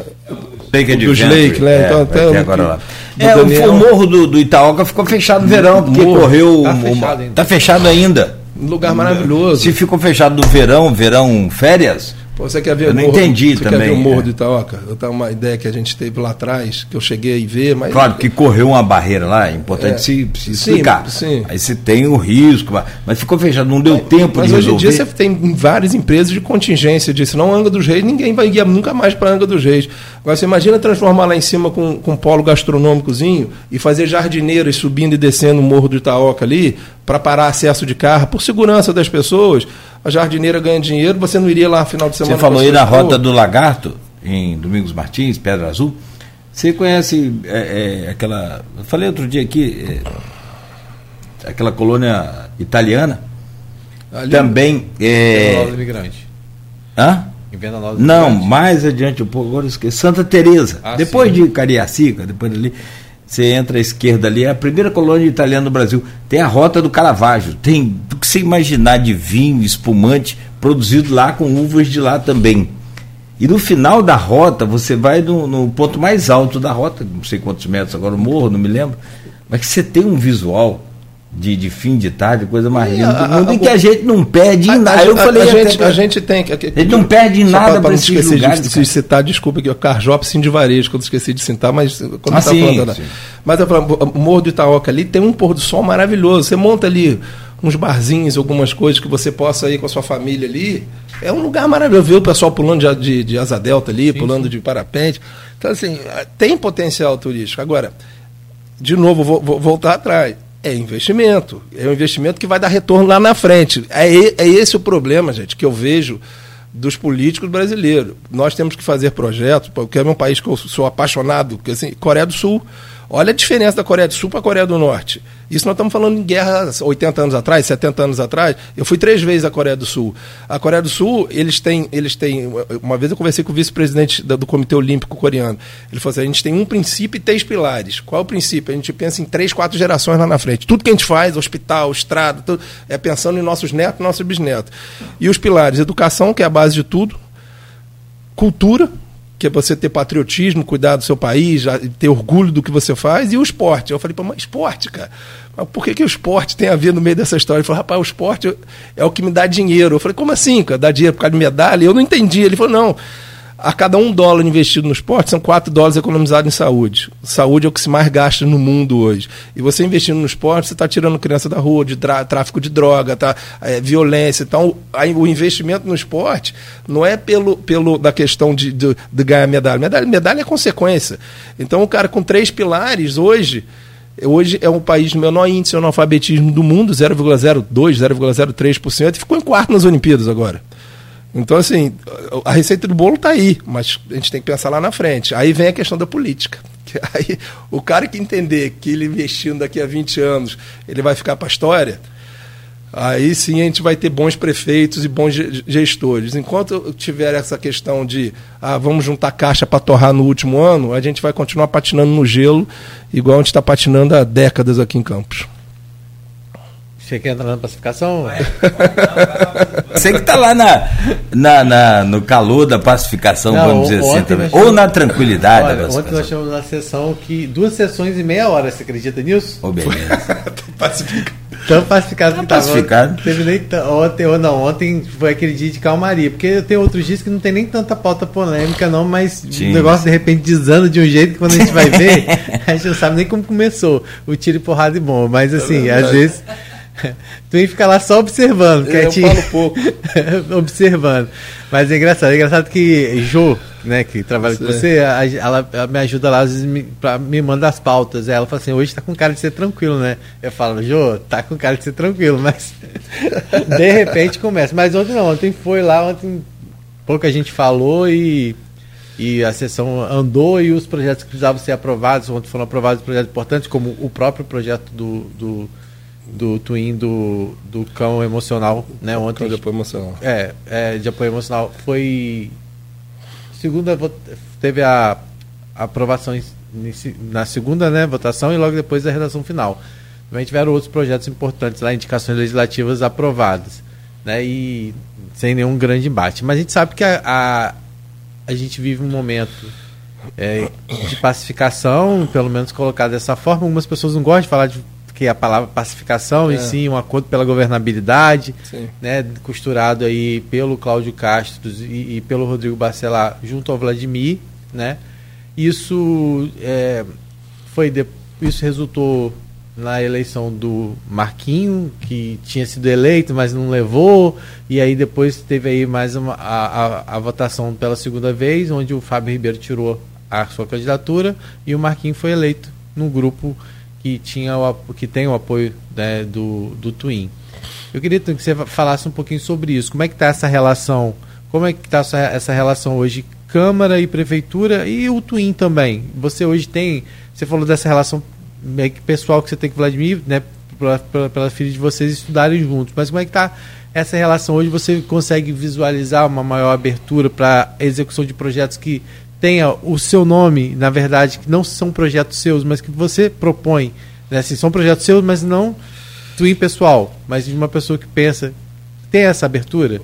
Vamos lá, vou, vou abrir meu coração um pouquinho aqui com vocês. É... Eu, eu sempre fui muito executivo, Rodrigo, a vida inteira. Eu sempre fui empresário, fui atleta, é... enfim, sempre fui muito proativo. Então, quando eu entrei na Câmara, eu estranhei muito, porque é, eu, eu para eu dar um passo eu preciso ter a maioria, eu preciso ter acordo, eu preciso estar e, e você ser oposição ou eu não me considero oposição, me considero independente. Eu tenho um grupo lá que a gente está muito junto, geralmente eu, Fred Machado e Bruno Viana. A gente não tem aquela questão daquela bandeira de oposição disso. Até você você tá lá todo dia, você uhum. sabe que eu não sou, eu não entro para às, às, vezes o pessoal bate boca tal, eu falo que a gente, o pessoal tá batendo boca, ninguém vai conseguir o voto do outro aqui não, pois os dois são políticos, então eu às vezes fico um pouco pouco calado, mas eu vou falar que eu sofri muito sendo. sendo é, é, é, é, entrar nesse mundo de vereador, entendeu? É uma coisa que muito diferente para o meu cotidiano é, me deixou um pouco até é, meio que para baixo na questão da seguinte coisa, poxa, eu quero realizar, mas não posso, quero realizar, mas não posso, quero realizar, mas não posso, e coisas boas às vezes, entendeu? É, ainda, ainda não tive, é, respondendo sua pergunta, essa interação com o governo, não tive, mesmo com essa entre aspas, pacificação da questão de, pô, vamos fazer coisas juntos. Tentei várias vezes no início do governo é, é, trabalhar junto com, com, com, com, o governo, trazendo ideias, tal, o próprio, próprio algumas ideias que nós conversamos na pré-campanha, durante, a, durante a, o segundo turno com Vladimir e pós. É, os três primeiros meses eu tentei fazer muita coisa, só que estava no finalzinho da pandemia ainda tal, mas eu não tive essa, essa, esse, essa possibilidade ainda de poder realizar com tantas ideias, tanta vontade que a gente quer fazer. É, a política, estão me, me dizendo, eu estou há dois anos, eu não me considero política ainda, estou aprendendo ainda, Rodrigo. Mas é, dizem que a política é assim, a gente às vezes tem que esperar o momento certo mas é, eu, lógico, eu espero poder contribuir muito mais do que eu estou contribuindo para a minha cidade, é, mas tem que ser uma coisa que tem que ser de comum acordo, sem ter que obedecer, eu tenho uma dificuldade muito grande de falar assim: ah, não, para você, para poder fazer isso, você tem que votar assim, cara. Eu não vou fazer isso. Eu vou continuar quietinho, triste, mas eu não vou ficar baixando a cabeça em coisas que eu não concordo. Como houve a questão da questão dos impostos, como houve a questão da questão, ah, não, eu tenho que fazer isso para ter que votar, porque o grupo é assim. Então eu não sou, eu não vou entrar nessa linha. Eu, eu prefiro ficar eu, Rafael Twin, com a minha história de vida, do que ficar realmente é, é, tendo que obedecer, é, que o grupo tem que votar nisso, tem que votar naquilo. Teve uma votação agora há pouco tempo atrás, que foi aquela de Juninho Virgílio, que era para é, baixar quem estava no check-in de oito anos para quatro anos, a, a pena para poder. Eu votei contra, foram poucas pessoas que votaram contra uhum. ali. Não foi me passada a pauta, ninguém conversou comigo, ninguém falou nada. E eu cheguei lá, foi votado quatro e meia da tarde, você estava presente, foi votado que era para baixar quem quem tava quem era é coisa coisa da Câmara e da prefeitura, uhum, né? Que Inicialmente pra, foi pra... aprovado o projeto da Câmara, né? Porque é. o da prefeitura tem que ser uma indicação legislativa. Então é. foi para agora, provavelmente deve vir um de oito anos para poder se candidatar de novo, não é isso? É, ou, ou, poder não, trabalhar, é alguma coisa assim. É... O projeto chegou a 440, eu nem sei, nem sei o que, o que é o projeto. É, na verdade, a Muda a questão da ficha limpa, parece, né? É, para nomeação de cargos na prefeitura. É para nomeação de cargos. É, é, é uma coisa interna. A, a, lei ela prevê que a pessoa tem que ficar oito anos sem poder, a partir, né? Ficar é. oito é. anos. Não, inelegível não tem nada a ver com inelegibilidade. É afastado, não, afastado é do, do, interna, do, não sim. tem nada a ver é, com. Porque... Não, que a eleição quem que manda é o TSE. É, isso. Então, não vai mexer. É, a adoção da ficha limpa para assumir um cargo público. Para assumir um então, cargo público. Era de quatro e aí. Era de oito, passou para quatro. Não, é, tá, a proposta é essa. A proposta é essa. Não foi aprovado já. Não, foi aprovado para. Foi aprovado para a Câmara, porque quando se trata da Câmara, os próprios vereadores podem né, definir em relação Agora à Câmara. vai ter uma Em relação ao Executivo, quem o prefeito tem que mandar um projeto. E é, aí foi feito uma e, assim, eu votei contra, então estou dando um exemplo aqui, como, como eu votei contra o aumento dos impostos aquela uhum. vez. Se eu puder somar, Rodrigo, Cláudio, da maneira que eu sou, e é lógico, tudo tem conversa, a gente vai conversar, não, poxa, isso aqui é importante para a cidade, o cara, não, isso aqui não é importante. Ah, se a gente votar nisso aqui. É lógico que a gente vai conversar, vai estudar, vai escutar o secretário de fazer. Agora, se for coisa contra, contra, eu vou continuar fazendo o que eu vou fazer, entendeu? Então, assim, eu não vou ficar é, é, é batendo como eu votei contra na, na, na, na, na questão das contas de Rosinha, não pela em si. As contas que, sinceramente, cara, o que eu votei contra foi aquela, que, aquela sessão que foi anulada. Você lembra que teve uma sessão uhum. anulada? Isso não existe. Como é que eu, então a gente vota uma coisa e aí, foi na época de Fábio Ribeiro, anularam uma sessão. A, a, a, só ali errou. Então o meu voto contra foi por causa daquilo, sinceramente. Porque você imagina a gente vota uma coisa hoje, daqui a cinco anos volta lá, não, vamos anular aquela sessão, porque aquela sessão não é interessante para o nosso governo. Não existe isso. Então, assim, é, é, é, é um caminho que eu posso, às vezes, levar pancado, como estou levando, podendo realizar muita coisa e não realizar. Mas a gente vai voltando dentro da nossa consciência, mas sim, sim. Eu acho que tem que haver o diálogo e eu gostaria de realizar muito mais do que eu estou realizando, porque eu estou me sentindo muito é, travado ali dentro da Câmara sem poder, sem poder fazer. Muita coisa que a gente gostaria de fazer. Você é, é, se diz independente. Eu, eu queria entender um pouco mais sobre essa questão da independência. Porque hoje, a pacificação, como bem narrou o Rodrigo, vem lá de cima né? Vem lá do governador, vem do, do, do Rodrigo com então o Vladimir.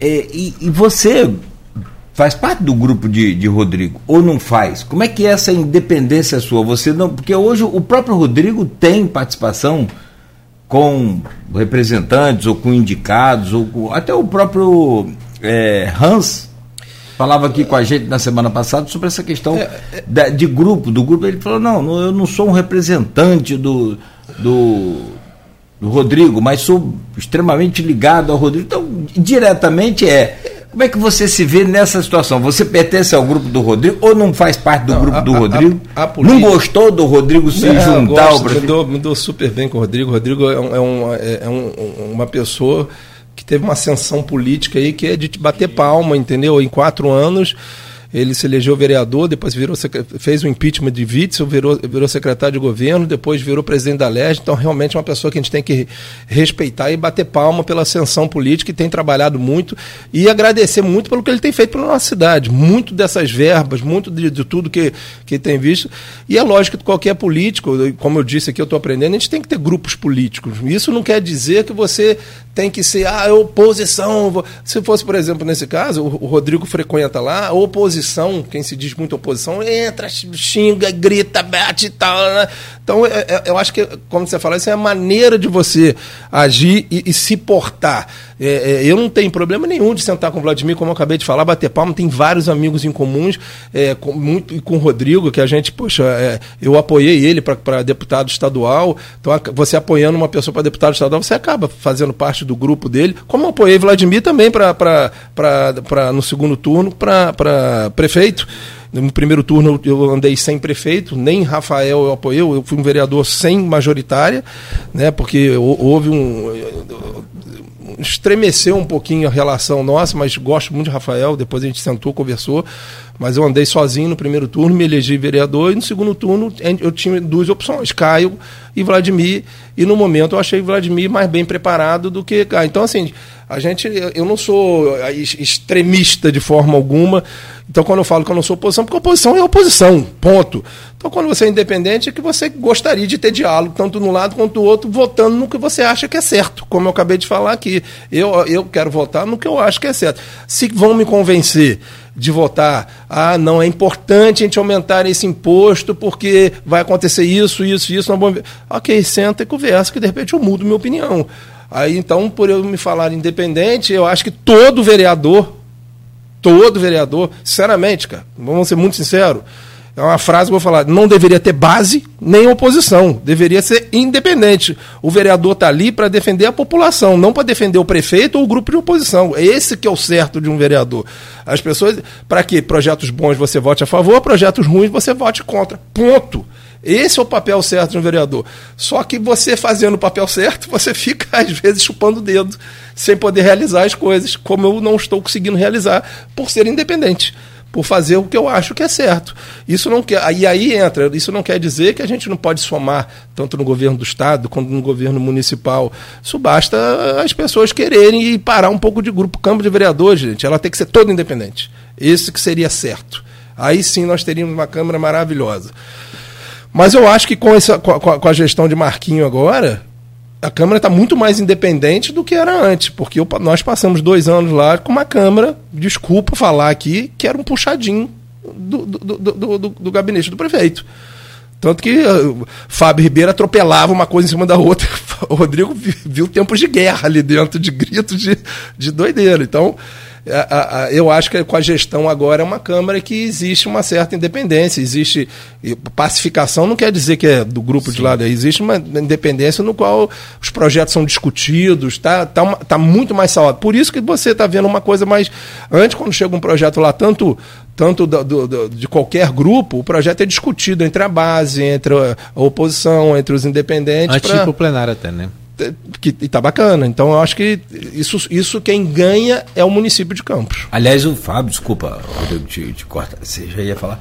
Só, só registrar que ah, ele falou aqui nesse programa e falou na Câmara. Mas ele deu esse depoimento aqui numa das entrevistas, até com o Aloysio Abreu Barbosa na bancada, e ele falou, olha, é, eu me comprometi com a Câmara em não colocar mais esses projetos de, de última hora. E, e um dos problemas do Código Tributário que foi lançado em maio Chegou pelo. 10, pelo 10 para as 5 da 10 para as 5 da, da, tarde, tarde era 2 horas da manhã. Acabou 3h40. 3 e tanto. É. É, e, e, logo no início dessa. De, agora, né, dessa desse biênio, teve impasse do projeto da Fundação Municipal de Saúde que chegou lá e não foi colocado Exatamente. em pauta, né? É, mas esse acabou se revelando pra gente aqui que chegou esses dias outro aí em cima da hora. É, cara, é... Então, assim, a, o, o, discurso que se tem é esse, que os projetos vão ter que chegar com antecedência para se discutir com antecedência, para que né, não tenha esse tipo de desgaste. eu acho que, não sei, não conheço o regimento interno, você fala sobre não, isso. Tem, não, tem, tem que chegar com antecedência, é, não tem é, como é. chegar. Esse projeto que a gente acabou de falar aqui chegou 4,40, não li, não deu, não, é impossível, humanamente o, impossível. O, o Código Tributário não era só o Código Tributário. Não, não era. Tinha uma é, série de outros era projetos muito, juntos. Era muito imposto junto ali. Não só imposto, tinha outra questão também de guarda civil, tinha outras coisas. É, me lembro agora, assim, eles mesmo erraram na época, é. eles falaram que erraram, então acho que. Ali, e a gente vai aprendendo com erros. Por isso que eu acho, gente, que a Câmara, sendo independente, que ela está muito mais independente hoje, é bom para a população. Tem projetos, às vezes, não, não vou votar porque chegou de. Ok, então bota na pauta de amanhã, vamos conversar. De repente o projeto é bom. Sim. De repente são, são coisas boas que pode votar. Não tô, tanto não estou criticando nem A, nem B, nem contra. Coisas que eu votei contra aqui, eu expliquei porque eu votei contra. Uma porque não deu Sim. tempo de ler, outra porque eu achei que se anular uma sessão, você não pode anular a sessão. Não em no mérito do caso da, da, da, das contas de Rosinha, mas anular uma sessão, não tem lógica anular uma sessão. Então, assim, a, a, independência eu acho que é o certo. É difícil, a gente leva pancada, leva, mas é, a gente tem que ter a consciência um pouco tranquila aí, a gente poder fazer o que a gente acha que é certo na nossa vida. Rafael, é, em relação à questão da pacificação ainda, é, hoje, você sente que às vezes, é, por exemplo, você é uma pessoa que tem um referencial no esporte por serviço prestado, não só a campus, né? É, mas ao, ao, ao, Brasil, né? Ter você como uma referência que já esteve à frente da Fundação de Esporte e às vezes não usar dessa sua experiência não é uma coisa que te incomoda? É... Olha só, é, eu vou ser muito sincero, Rodrigo. Eu, Como é que você vê o esporte o, hoje? O maior motivo, e Vladimir sabe disso, o maior motivo de eu vir candidato a vereador, porque vou, vou ser muito sincero, é, empresário que eu sempre fui a vida inteira, vem de uma família de empresário e atleta, não gosta muito de político. Porque a gente se decepciona muito com histórias, promessas e tal. Então, para eu entrar na política, eu pensei muito, muito, muito. E o maior motivo de eu entrar na política foi para manter os projetos sociais, esportivos. Por quê? Rio das Ostras. Eu tinha lá 400 crianças com deficiência. Então, vamos dar o exemplo do para esporte. Mudou o prefeito, acabou o projeto. E acabou tudo que eu fiz. Campos, é, mudou o prefeito, acabou o projeto, acabou o time de natação, acabou o time de vôlei, acabou o time de basquete, 12 milhões em obra, que eu, inclusive eu quero questionar onde é que está isso, reforma do ginásio, construção de uma piscina coberta semiolímpica oficial, reforma do Jardim São Benedito, é, reforma do prédio lá, que antigamente era o prédio para esporte, acessibilidade na Fundação Municipal de Esporte, isso tudo foi verba carimbada em emendas parlamentares que eu trouxe para Campos. Cadê esse dinheiro? Então, de repente, não fez porque foi obra, foi coisa de Rafael Twin no passado. Então, a cidade vai, vai, vai deixando de ganhar coisa por causa de questões políticas. E, e, e, e assim, e eu saí da fundação, isso não é segredo para ninguém. O que, que eu pedi para Vladimir? Vladimir, eu te apoio. Eu só quero uma coisa: vamos manter os projetos esportivos. Porque um time de natação, cara, eu sou substituível, você é substituível, qualquer ser humano é substituível. Agora, um time de natação, você demora dois, três, quatro, cinco anos para você formar. Um time de vôlei, você demora tanto. O para esporte, então, criança com deficiência, você demora muito mais. Então, assim, poxa, eu, eu, eu entrei para a política para quê? Para tentar manter esses projetos que estavam crescendo e estavam muito bacanas, sendo elogiados, não só em Campos, mas no Brasil afora. A gente tinha a única escolinha de triatlon é, é, é, pública se bobear do Brasil. Eram duas ou três no Brasil inteiro. Aqui no estado do Rio de Janeiro era a única. Estou dando um exemplo de um, de um, de um dos 51 modalidades que nós tínhamos. E aí eu voto contra o aumento de imposto, por eu votar contra o aumento de imposto, todo mundo que. Todos os projetos acabam no dia para a noite. Então, a, a, a, política é justa? Eu não sei se a política é justa. Será que eu estou no lugar certo? É, eu, eu acho que eu estou porque eu estou com boas intenções, que eu quero fazer as coisas boas. É lógico que a gente fica magoado porque quando você faz o que você ama e vê o negócio se desmanchar, você fica triste. Lógico que você fica triste. Então eu vejo hoje a Fundação de Esporte muito, muito pequena ainda perante o tamanho de campos podendo fazer com potencial e com atletas maravilhosos. Nós temos talentos aqui em Campos maravilhosos. Campos era para ter é, é, times representando campos, como, como, como, eu criei um time de vôlei no, no meu terceiro ano, você lembra disso? Que nós ganhamos do Botafogo, nós ganhamos do Tijuco, fomos para final com o time do Giovanni, do Sesc, cara. Levamos uma pancada, mas, mas fomos para a final, fomos vice-campeão estadual. É, até com Aníbal e, e, Sarará, o pessoal que eram, que eram os técnicos. Fizemos um time de basquete em parceria com, com o saudoso Walter do Automóvel Clube, fomos campeão do Cariocão. Adulto, estou falando de time adulto. Fizemos um time de natação que, que começou lá atrás, que hoje está nadando pelo Flamengo, e a disputa do Flamengo-Fluminense, que chegou, ficou em quinto no estadual, mirim geral, dentro de vinte e poucos clubes. Então, assim, nós pegamos atletas do triatlo, levamos para mundiais.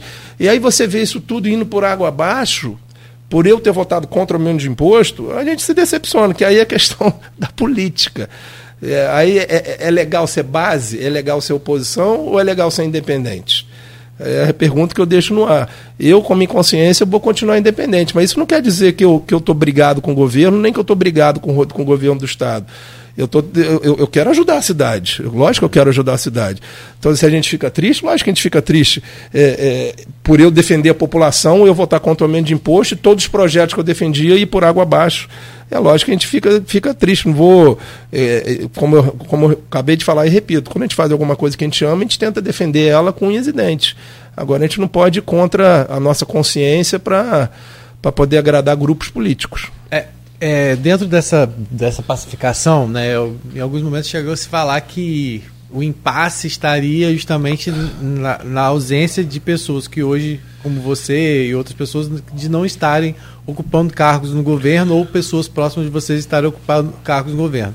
Mas acho que você meio que esclareceu isso aqui já, né, de fato. Agora, se fosse feito o convite a você hoje para retomar desses projetos que você colocou, para estar, por exemplo, à frente da Fundação é, mais uma vez, isso é uma coisa que você cogitaria? Eu acho que a Fundação hoje está com, como, como, falei um pouco mais cedo aqui em off, tem várias pessoas lá dentro hoje, né, exercendo cargos. Eu acho que você vai mexer com muita gente ali hoje. Eu não sei como é que funcionaria isso, sinceramente. Hoje houve uma cogitação na questão lá atrás da, da questão da, da, da, da pacificação né? Se, ah, pô, vamos ver se a gente traz tal pessoa, tal pessoa. Meu nome cogitou, ninguém conversou comigo, tá? Mas hoje houve uma, uma fofoca muito grande na cidade. Twin vai reassumir, mas não houve essa conversa, sendo muito sincero com você. Ninguém do governo sentou comigo e conversou, nem eu falei que aceitaria hora nenhuma. Mas é, é, o futuro ninguém sabe, Rodrigo. A gente não sabe. Eu, eu, nunca vou deixar de amar o esporte, nunca vou deixar de amar a minha cidade. Tive muito orgulho de representar Campos mundo afora. Eu fui campeão do mundo. Levei uma bronca danada lá na, na, na, na em Xangai uma vez que eu subi no pódio, escutei o hino nacional, estava com o casaco da seleção brasileira, abri o casaco, estava com o nome Campos. E não podia, mas eu, mas, eu, mas eu tinha um patrocínio. Você lembra na época? Eu tinha um patrocínio. Da, da, da, prefeitura. É, na época, foi na época do prefeito Arnaldo. Arnaldo. Então, é. assim, tinha muito orgulho. E ele realmente me, me ajudou muito naquela época lá. É, então, assim, eu tinha me sentindo obrigação de, de, Então, eu vou amar o esporte por resto da minha vida, vou amar minha cidade por resto da minha vida. É, acho que diálogo tem que sempre, sempre tem que ter. Agora, é difícil, é difícil a gente entrar, eu não posso entrar dentro do governo e falar o, as atitudes dele, nem as minhas. Tudo. Agora, não, não, existe mágoa de ninguém, não existe raiva de ninguém. É, eu acho que existe um espaço muito grande no governo do Estado também, agora com essas Então, com isso eu ia te perguntar. É, e chegou a se falar também da possibilidade de você ocupar é, alguma subsecretaria de esporte, porque não é nem por uma questão. É, por reconhecimento mesmo, sim, pelo seu trabalho. Sim. Né? E existiu isso, existe essa possibilidade, ou você hoje está focado em estar aqui, porque você falou, é, você sempre foi mais executivo é. do que legislativo. E lá no estado do Rio de Janeiro, no momento talvez que hoje, né? Continua sendo, continua sendo. É lógico que se a gente entende momentos políticos, entende grupos políticos, a gente, a gente sabe que às vezes pode ser uma vontade do governador ou uma vontade de Vladimir, mas existe aquele grupo político em volta. Poxa, mas ele não é da base, não sei o que lá. Então a gente sabe que existe. A, a gente não é inocente de achando que mas é lógico, eu tenho vontade é, é, de voltar a fazer o que eu gosto, que é realizar, é, é fazer o que eu sempre gostei de fazer, realizar, é, não deixando de lado essa questão é, da, da, do desenvolvimento econômico. Eu acho que Campos pode, pode crescer muito ainda na questão do desenvolvimento econômico, mas se eu puder, lógico, atuar dentro da minha área, realizando as coisas que eu gosto de fazer, lógico que eu vou, que eu vou querer sim. Quer dar intervalo? Vai direto. Bora direto, aproveitar como tá, tá no embalo aí, vamos embora aproveitar aí, te mata é, esse intervalo assim, aí. Nos bastidores. Uhum. Rodrigo, Rodrigo. nos bastidores, é, a gente sabe que hoje o suplente, o seu suplente é o hum. Cláudio Andrade, que não é uma, uma figura muito, muito querida pelo, pelo, pelo governo é, Vladimir, até pela, né, pela postura às vezes dele. Então as pessoas falam muito que isso ou seja, é, não ter Twin no governo representaria, é, ter Twin no governo representaria a entrada de Cláudio Andrade na Câmara de Vereadores, que não é o que algumas pessoas hoje na base gostariam, né? Mas isso é só uma coisa que fala nos bastidores, nada confirmado e também não estou perguntando Twin, não. É uma informação que o Rodrigo está falando. Agora, Twin, é, vamos virar agora para o nosso último bloco. Você sempre foi uma pessoa que teve uma, é, uma posição muito firme em relação ao, à defesa do governo do Jair Bolsonaro, né? Inclusive, às vésperas da eleição, você escreveu até um artigo que foi publicado pela Folha, né, onde você defendia o seu voto, falava por que, que você votava. É, e veio a vitória do presidente Luiz Inácio Lula da Silva, né, que está aí. Como é que você avalia, ou seja, a saída do, de Bolsonaro, a entrada do presidente Lula e o que você tem visto até agora, na sua visão? Vamos lá. É, eu, eu, respondo sua pergunta com a atual gestão do governo Lula.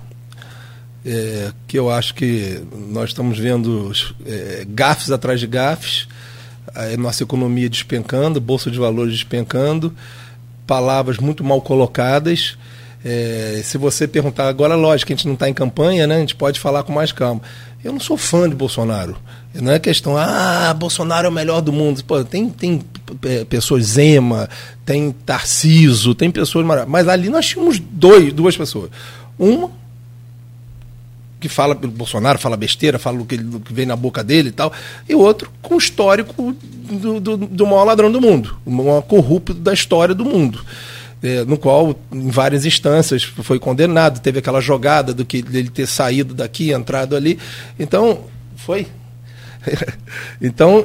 A gente ficar bonito, o é, tá aí. Tá, tá, tá, tá, então ali era, era, era dois polos totalmente antagônicos, totalmente. E eu vejo que foi uma eleição com dois pesos e duas medidas. Sim. É, a, a, imprensa, o próprio STF, foram, é, o Lula teve muito mais apoio do contexto geral do que o próprio Bolsonaro. E me preocupava muito a volta do, do Lula, a, a, não criticando o primeiro governo dele, eu acho que ele até tentou fazer alguma coisa, é, é, não criticando é, é lado que ele pensa social, mas eu acho que naquela época, quando, quando veio a Dilma, que foi um desastre, o Dilma foi um desastre, e continua sendo um desastre. Essa, essa, essa mulher na frente do Banco BRICS, dos discursos que ela tem dado, é uma coisa assim, cara, inacreditável como uma pessoa dessa pode estar à frente do Banco BRICS. Então, quando a gente vê é, o que está acontecendo no governo Lula, com a economia eh, enorme, a MST invadindo, palavras por mal colocado. O que, que, ele, que, que Lula tem que entrar na, na guerra da, da, da, Ucrânia com a, com a guerra da Rússia? Perdemos agora 50 bilhões de reais de investimento da Ucrânia que ia construir, não sei se vocês estão sabendo disso, a Ucrânia ia construir aviões aqui no Brasil numa fábrica, ia gerar 10 mil empregos, 50 bilhões de dólares de investimento, e por causa da fala de Lula eles não vão investir mais. Então, assim, nós estamos vendo gafes atrás de gafes, eu não sei se Lula voltou, não sei não, acho que sim tanto que na declaração que ele fez sobre o Moro lá, com raiva, com, com querendo, querendo é, é voltar para se vingar de alguma coisa.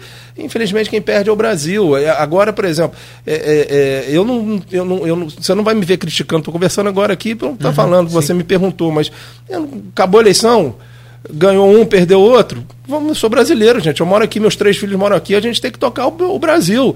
Eu, eu, pra, tomara que ele, que ele consiga reverter aí alguma coisa e ver, mas eu estou muito preocupado com o governo. Então, no fundo, no fundo, eu acho que eu estava certo.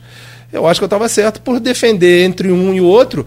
O Bolsonaro, naquele momento, era melhor para o Brasil. O Brasil precisava sair de um radicalismo que estava tendo da esquerda entrando no Brasil e, e, e, e precisava de um cara é, é, linha dura, que até demais linha dura, como Bolsonaro, para dar um stop. Quem sabe Bolsonaro se continuasse quatro anos, com essa linha dura dele, parasse. Você vê a violência diminuiu, a violência contra a mulher diminuiu. Isso, se você pegar os dados, pode entrar na internet aí, pegar os dados de assassinato, é, é, diminuiu 33% no último ano de Bolsonaro. Já voltou a aumentar a violência gradativa, às vezes por falas dele por falas dele, ah, não, vamos desarmar a população, do, os caques, não sei o que lá, tal, tal, tal, mas não fala em desarmar os bandidos, não fala atitudes contra. E aí, aí o que, que cria? Cria uma sensação de violência, porque a violência pode ser feita. Não estou falando que ele está falando isso, mas cria uma sensação que o bandido pode, pode roubar e.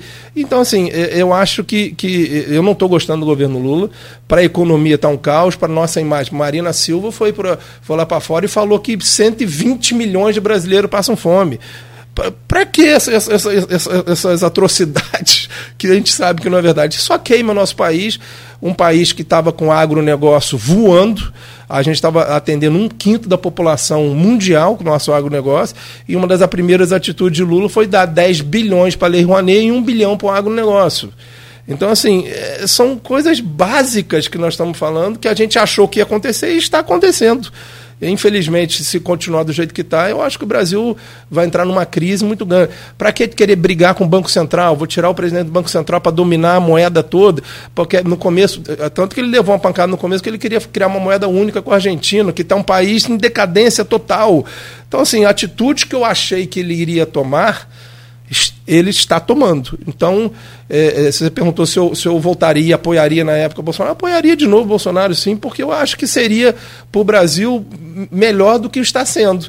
Espero que, que é, é, é o próprio Centrão, com Alckmin, tente dar uma freada nessas, nessas deslizes que estão acontecendo o tempo todo, para gente que a gente volte a ficar na linha e entre e entre num, num, num país que nós somos, um país que tinha tudo para ser um país de primeiro mundo e que infelizmente é, é, eu acho que é, eu não sou a favor, tá, Rodrigo? Do extrema direita nem da extrema esquerda. Uma vez até a Luizinho falou: não, você quer ir lá? Eu falei, cara, está muito polarizado. Vamos, vamos com calma. Vamos. A polarização entrou num lado radical de direita e esquerda que, que é muito ruim, muito grande isso para os dois lados. Eu sou direita, eu sou da parte de desenvolvimento econômico, eu sou capitalista. Eu acho que é assim que a gente. É, é eu vejo que o Brasil se desenvolve através de geração de emprego, não é através de, de, de assistencialismo. A gente vê MST agora invadindo direto, aumentando a invasão de terra pelo MST. Isso não é certo, Cláudio. Não, não é correto. Apoiar isso. MST, tiro no pé, cara. Então, não é, não, não é correto isso. Então eu, eu acho que a gente, com você. A gente tem que. A gente tem. Ah, falo desmatamento lá, estava lá o exército lá dentro. Agora, no mês de março, se desmatou a Amazônia três vezes mais do que se desmatou no mesmo período do ano passado. E qual é a lógica disso? Então, muita coisa que a gente falou que ia acontecer está acontecendo. Mas é, e, e, e, você se decepcionou com algo em relação ao, ao, que você esperava do governo Bolsonaro? Por exemplo, essas coisas que têm surgido agora né, algumas denúncias que têm surgido, ah, o próprio 8 de janeiro como um reflexo. Como é que você avalia isso? Algo te decepcionou nessa, nessa visão que você tinha em relação a, a, ao ex-presidente? Cara, olha só, é, é, eu não vi ele ser julgado e condenado até agora em nada. Eu não vi. Como eu já vi Lula ser preso. Então, é, nós pulamos de 23 ministérios para 37 ministérios. O teto de gasto com o governo Lula foi a primeira coisa que ele fez, jogou 200 bilhões no teto de gasto. Eu não vi o governo Bolsonaro fazer isso. Se Bolsonaro é perfeito, não, não é. Fala muita besteira, fala muita besteira, errou muito em algumas coisas. Agora, em corrupção, nós estamos falando de corrupção, nós estamos falando de economia, Mas nós estamos falando de desenvolvimento joias econômico. Agora, por exemplo, não é uma coisa é, que você olha. Sincer... Olha só, eu não, eu não posso, eu não não estou inteirado. Uhum. Sinceramente, como é que foi? Mas pelo que eu vi em reportagem, parece que ele declarou. Nós temos uma declaração de Lula não, mas que não é não falo declarar, mas você acha normal alguém receber 19 é, é, não, se, se, se, ele recebeu realmente, eu não é sei. Assim, joias, não, joias vieram. Eu sei, mas, mas, mas parece que ele devolveu. Não, mas eu sei, mas ok, mas se ele errou, que ele tem que ser julgado e condenado e preso, é caso aconteça isso. Mas eu não acho que, sinceramente, a minha visão de fora, pelo que eu tenho lido, pô, nós temos uma declaração, se você entrar aí, que Lula sai, saiu dizendo que ele saiu com 11 containers da, da, da presidência de presente que ele ganhou ao redor do mundo. E não é normal também. Então pronto. Então, mas não, não é porque Lula fez que a gente não, vai achar normal. Exatamente, mas nós estamos falando em roubo de trilhão que foi a Lava Jato. Trilhão que o Brasil quebrou. Todo mundo lembra de 2015, 2016 o que aconteceu com o Brasil. O Brasil ficou destruído totalmente. É, a, nível do mundo. Olha a recepção do Lula em Portugal, gente. O que está acontecendo lá em Portugal. Então, assim, é, é, é, é não entrando no médico, e agora, se errou, se os filhos de Bolsonaro fizeram besteira, fizeram, tem que ser julgado, condenado. Eu não vou defendendo, eu não sou, não batendo palma para ninguém aqui, não, André. Se houve erro e foi. Eh, se vai ter investigação, se caso Bolsonaro tenha, tenha acontecido alguma coisa, mas até hoje eu não vi nenhuma condenação real. Não vi, não vi. Se ele foi condenado e errou, que ele seja julgado, julgado, preso. Então eu, eu, eu, eu não sou palanque de, de, de fã de Bolsonaro, não. Eu só acho que nós não poderíamos ter colocado Lula de volta no governo, no qual, depois de tanta e tanta e tanta prova, que Lula errou, errou, errou, errou, e depois veio Dilma errando. A política dele estava errando há muito tempo. Então, eu acho que é aí que realmente nós, nós brasileiros erramos em ter colocado o Lula de volta lá. Ah, não é, não é, é, o Rodrigo está fazendo a mesma coisa que a Luizinho, querendo que eu batesse palma para. Se você perguntar assim, pô, eu quero um, um presidente maravilhoso. Não, até porque você, você, você é, falou bem desde o início que você não, não defendia. É, eu, eu, eu, eu, por exemplo, você falar assim, pô, quem que você gostaria que fosse o presidente do, do Brasil daqui a quatro anos, três anos, né? Tá, e o Tarcísio, se continuar a fazer essa linha que o Tarcísio está fazendo em São Paulo, é um cara que pode ajudar muito o Brasil. Eu acho que a gente tem que pensar. Eu acho que quando a gente, quando, quando a gente vira é, é, é, é, fã de pessoas, a gente já começa errando. A gente tem que virar fã de atitudes. E uma coisa, fã, fã da, de atitude. Então, assim, o que eu acho que Bolsonaro foi bom combateu a corrupção, não teve escândalo de corrupção, segurou a violência, foi rígido na questão de, de, de, de, de do agronegócio, investiu muito no agronegócio, é, teve investimentos em indústria, colocou água no Nordeste, colocou. E aí a gente pega Lula voltando com os mesmos erros, em vez de de repente acertar algumas coisas, mesmos erros que cometeram lá atrás. Aumenta com o teto de gás, pulou de 23 ministérios para 37 ministérios, se mete em guerra da Rússia com a Ucrânia, aí vai Marina falar besteira, e vem Dilma, coloca Dilma, cara, depois de tudo que ela fez no nosso país como presidente do Banco BRICS, que é o, o Banco BRICS, gente, para quem não sabe, é o que faz o comércio nosso entre Rússia, entre China, entre África do Sul, países maravilhosos que era Índia, era para a gente estar voando. Pô, uma pessoa que desculpa, mas não tem preparo para ser presidente do Banco BRICS. As próprias declarações dela são vergonhosas para o nosso país. Então eu acho que, cara, a gente não tem que ficar defendendo pessoas, tem que estar defendendo é, atitudes e governo. Então, botando numa balança entre um e outro, eu acho que a gente errou ter colocado o Lula lá dentro. Agora, é, é, o que nós temos que fazer é tentar acertar nas, nas próximas eleições e tentar melhorar nosso voto, porque ali polarizou de uma maneira e de outra, houve ódio mortal de Bolsonaro e ódio mortal do Lula. Foi aí que eu me afastei um pouco que eu falei, gente, calma aí, virou pessoal. Não, é, não tem que ser pessoal, a gente tem que ser macro. Porque eu não vou ganhar nada defendendo, ah, Bolsonaro é mito. O que, que, que, que minha família vai ganhar com isso? Ah, Lula é ladrão, o que, que eu vou ganhar? Então, assim, quando, quando começou essa polarização, eu mesmo dei um passo atrás e falei, opa, Vamos pensar em governo, gente. Tanto que a, minha, a minha a postagem que eu fiz aqui na Folha, eu não defendi nem A nem B. Eu simplesmente defendi uma posição que foi dois pesos e duas medidas. Acho que o Brasil errou e muita gente que apoiou, muita gente, nós estamos lendo aí no cotidiano, muita gente que apoiou a volta de Lula está arrependida. Muita gente. Inclusive, você pega a própria CNN, pega a própria imprensa que está já jogando contra eh, o tempo todo, no qual estava apoiando há pouco tempo atrás. Então, eu, eu, eu, acho que a gente errou, eu acho que o Brasil errou, mas eu também, mais uma vez eu falo, gente, é, eu, eu vou a Brasília buscar recurso, eu tenho. Eu, porque é dinheiro nosso. Ah, tua irmã, você está fazendo o que em Brasília? Pô, buscando recurso que eu pago meu imposto lá. Então a gente não tem que torcer porque o Brasil Sim. afunde, até porque depois para recuperar isso vai ser muito difícil. Eu acho que a gente tem que ser um pouco mais inteligente como população e eleger as pessoas certas. E, e, e parar com essa, com, essa, com essa questão de ídolos para lá e ídolos para cá, que ninguém vai ganhar com isso. Então vamos, vamos pedir para o dar uma nota para o governo. O, mas acho que pulou aí o, o 8 de janeiro, não vai avaliar os atos é, Cara, eu acho que tem que avaliar isso. É, é, é, é, o, Na sua opinião, não, nessa não, questão de... Vândalo tem que ser preso e tem que realmente, isso não existe. Você entrar e fazer vandalismo, independente quem seja, é, eu acho que a violência não leva a lugar, ninguém a lugar nenhum. Eu sou 100%, 100 contra. É, a gente tem visto algumas imagens Pô, quem sou eu, cara, perante uma Polícia Federal, perante é, uma investigação para avaliar? É, realmente foi um choque muito grande a questão do, do Gonçalves Dias, do GSI. Foi cenas que nem eu imaginava ver ali dentro. Caso eu não estou acusando nada e nem posso acusar nada dizer, ah, é, foi, foi golpe, não foi golpe, foi entrada. Eu acho que ali quem, quem quebrou, quem depredou, tem que ser investigado, tem que ser preso, independente de ser lado A ou lado B e realmente ver se houve erros realmente da questão da segurança, questão da. Eu acho que a investigação a CPMI. A gente tem que aguardar a CPMI agora para ver o que, que, vai acontecer, sinceramente. Que eu acho que tem. A, a, gente vê até declarações, eu vi a declaração de Lindbergh, não, o Gonçalves Dias tem que ser afastado, tem que não sei, não sei o que lá. Então a tua própria esquerda foi contra as imagens que foi mostrada pela CNN ali mostrando que tinha gente do, do, governo. Então, assim, cara, como que a gente vai saber a cabeça dos outros? Eu, eu, graças a Deus, eu não tenho nada a ver, nem estava lá, nem, nem, nem incentivaria nunca uma história dessa, porque acho que a democracia é soberana e a gente tem que defender a democracia e, e nosso país sempre, sempre.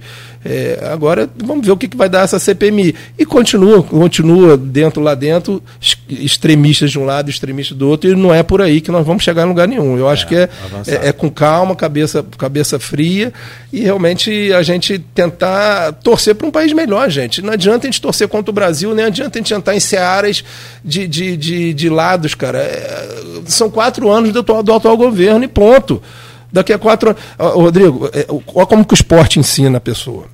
Eu, na Olimpíada de, de, de, de eliminatória da Olimpíada de Atlanta 96, eu fiquei a menos de 50 centésimos do índice olímpico, menos metade de um segundo. Depois na Olimpíada de Sydney 2000, aí o que, que eu fiz? Perdi quatro anos treinando. Esqueci, o que, que adianta ficar lá se lamentando? Aí veio a eliminatória de Sydney 2000, né? 96 Atlanta, Sydney 2000. Foi por 28 centésimos que eu não fui.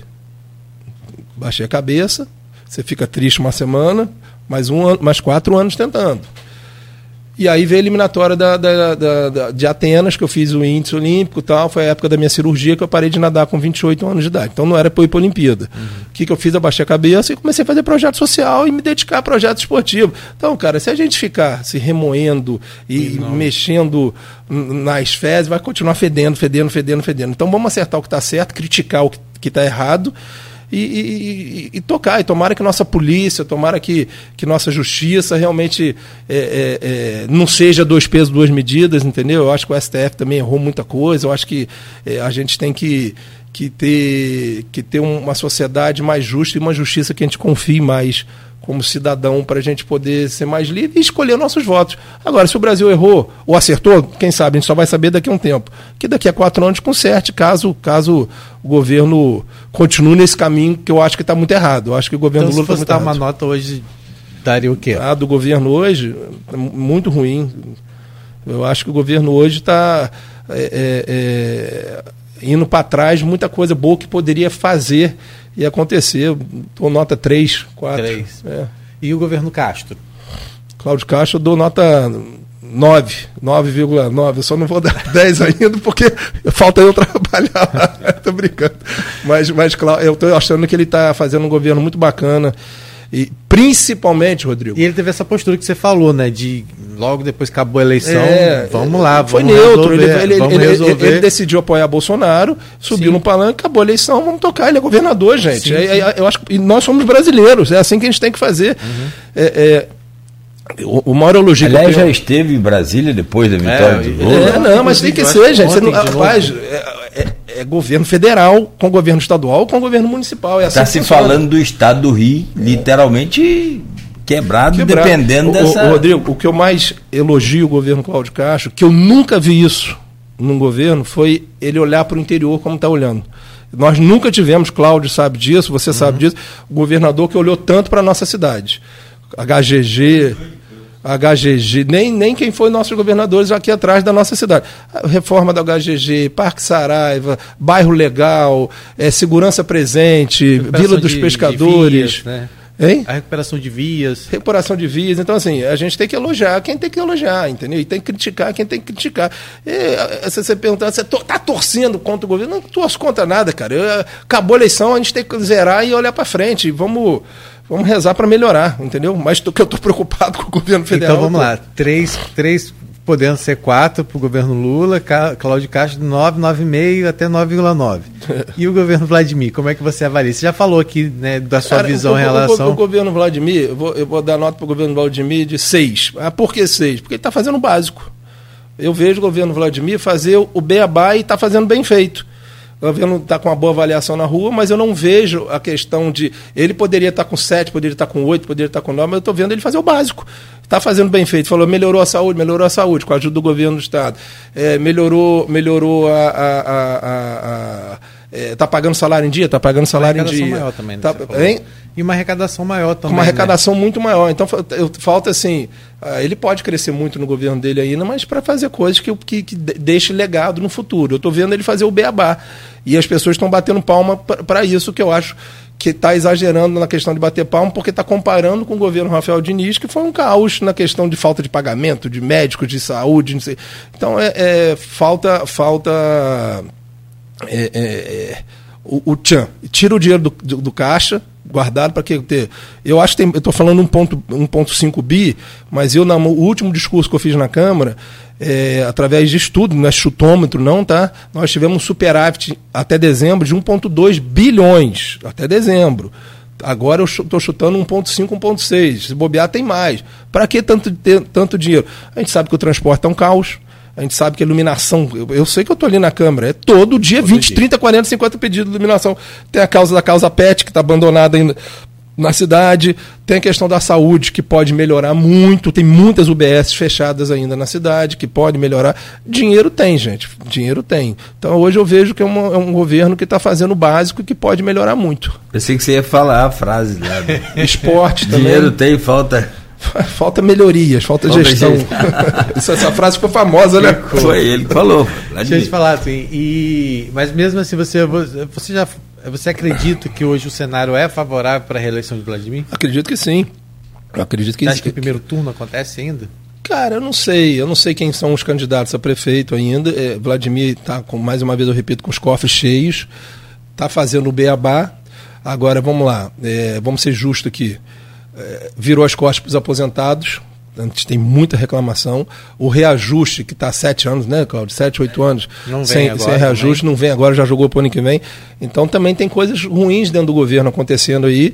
E, e, não é por falta de dinheiro, mais uma vez eu repito, não é por falta de dinheiro. Então tem que melhorar algumas coisas, que sim.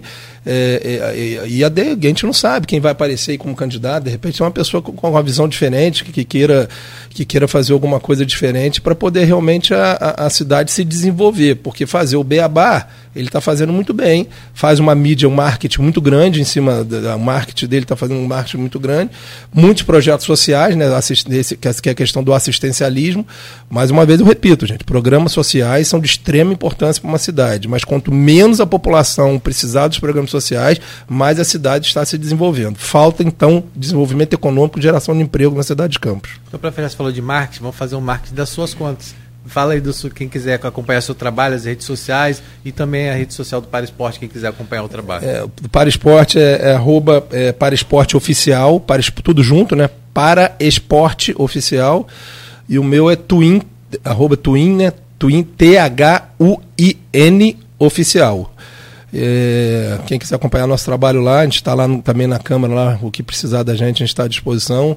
Vamos continuar defendendo essas causas, na questão da, das pessoas com deficiência, agora entrou na questão da causa animal, é, principalmente a questão, da, a questão da, da do, do, desenvolvimento econômico na cidade, que eu acho que a gente está muito aquém ainda. É uma causa que eu acho que nós, nós cidadãos e, e, e, e as entidades de classe têm que bater mesmo e, cobrar resultados. É, a questão do agronegócio, que a gente tem que melhorar muito, principalmente pela, pela geografia que nós temos aqui e me colocar à disposição realmente para a gente tentar fazer alguma coisa, porque infelizmente esses dois anos eu quis fazer muito e não tive muita oportunidade, mas tomara que a gente consiga realizar mais nos próximos anos. É, não por não querer, mas por, exatamente por essas brigas políticas que acabam fechando muitas portas para a gente. Tá certo. Twin. Eu fiquei devendo aqui alguns números sobre aquela questão do. Primeiro, o código da, da tributário foram juntos 13 projetos. Foram 13. Era muita coisa. Era muita coisa, né? E mexeu, inclusive, com alguns direitos de servidores ali, como, por exemplo, um complemento para os trabalhadores na saúde, é, cedidos ao Estado, né? É, é, o projeto, cedidos pelo Estado. É, foi vendido uma coisa para a gente ali, Cláudio. Quando a gente abriu o projeto, a gente levou um susto, entendeu? E a gente foi meio que votando, meio que no susto, foi fazer uma coisa e outra, mas quando a gente, a gente chegou uma certa hora, é, eu fui, eu acho que eu fui o primeiro a levantar, e depois veio Fred, depois veio. Opa, tem alguma coisa errada aí, cara. É, venderam um peixe que que não era o peixe que estavam vendendo. Então a gente realmente.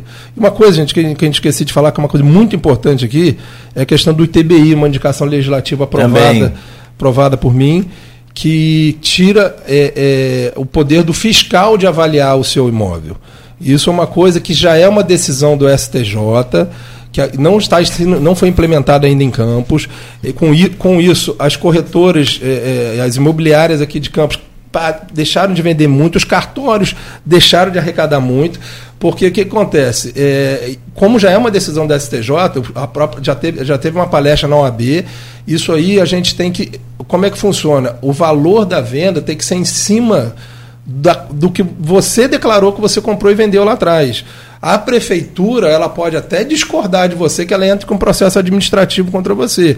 Agora, o que está sendo feito é o inverso aqui em Campos. O fiscal vai na, vai, vai na sua casa, olha que você tem um relógio bonito, você tem uma casa de 100 mil reais, fala que sua casa vale 300 mil reais.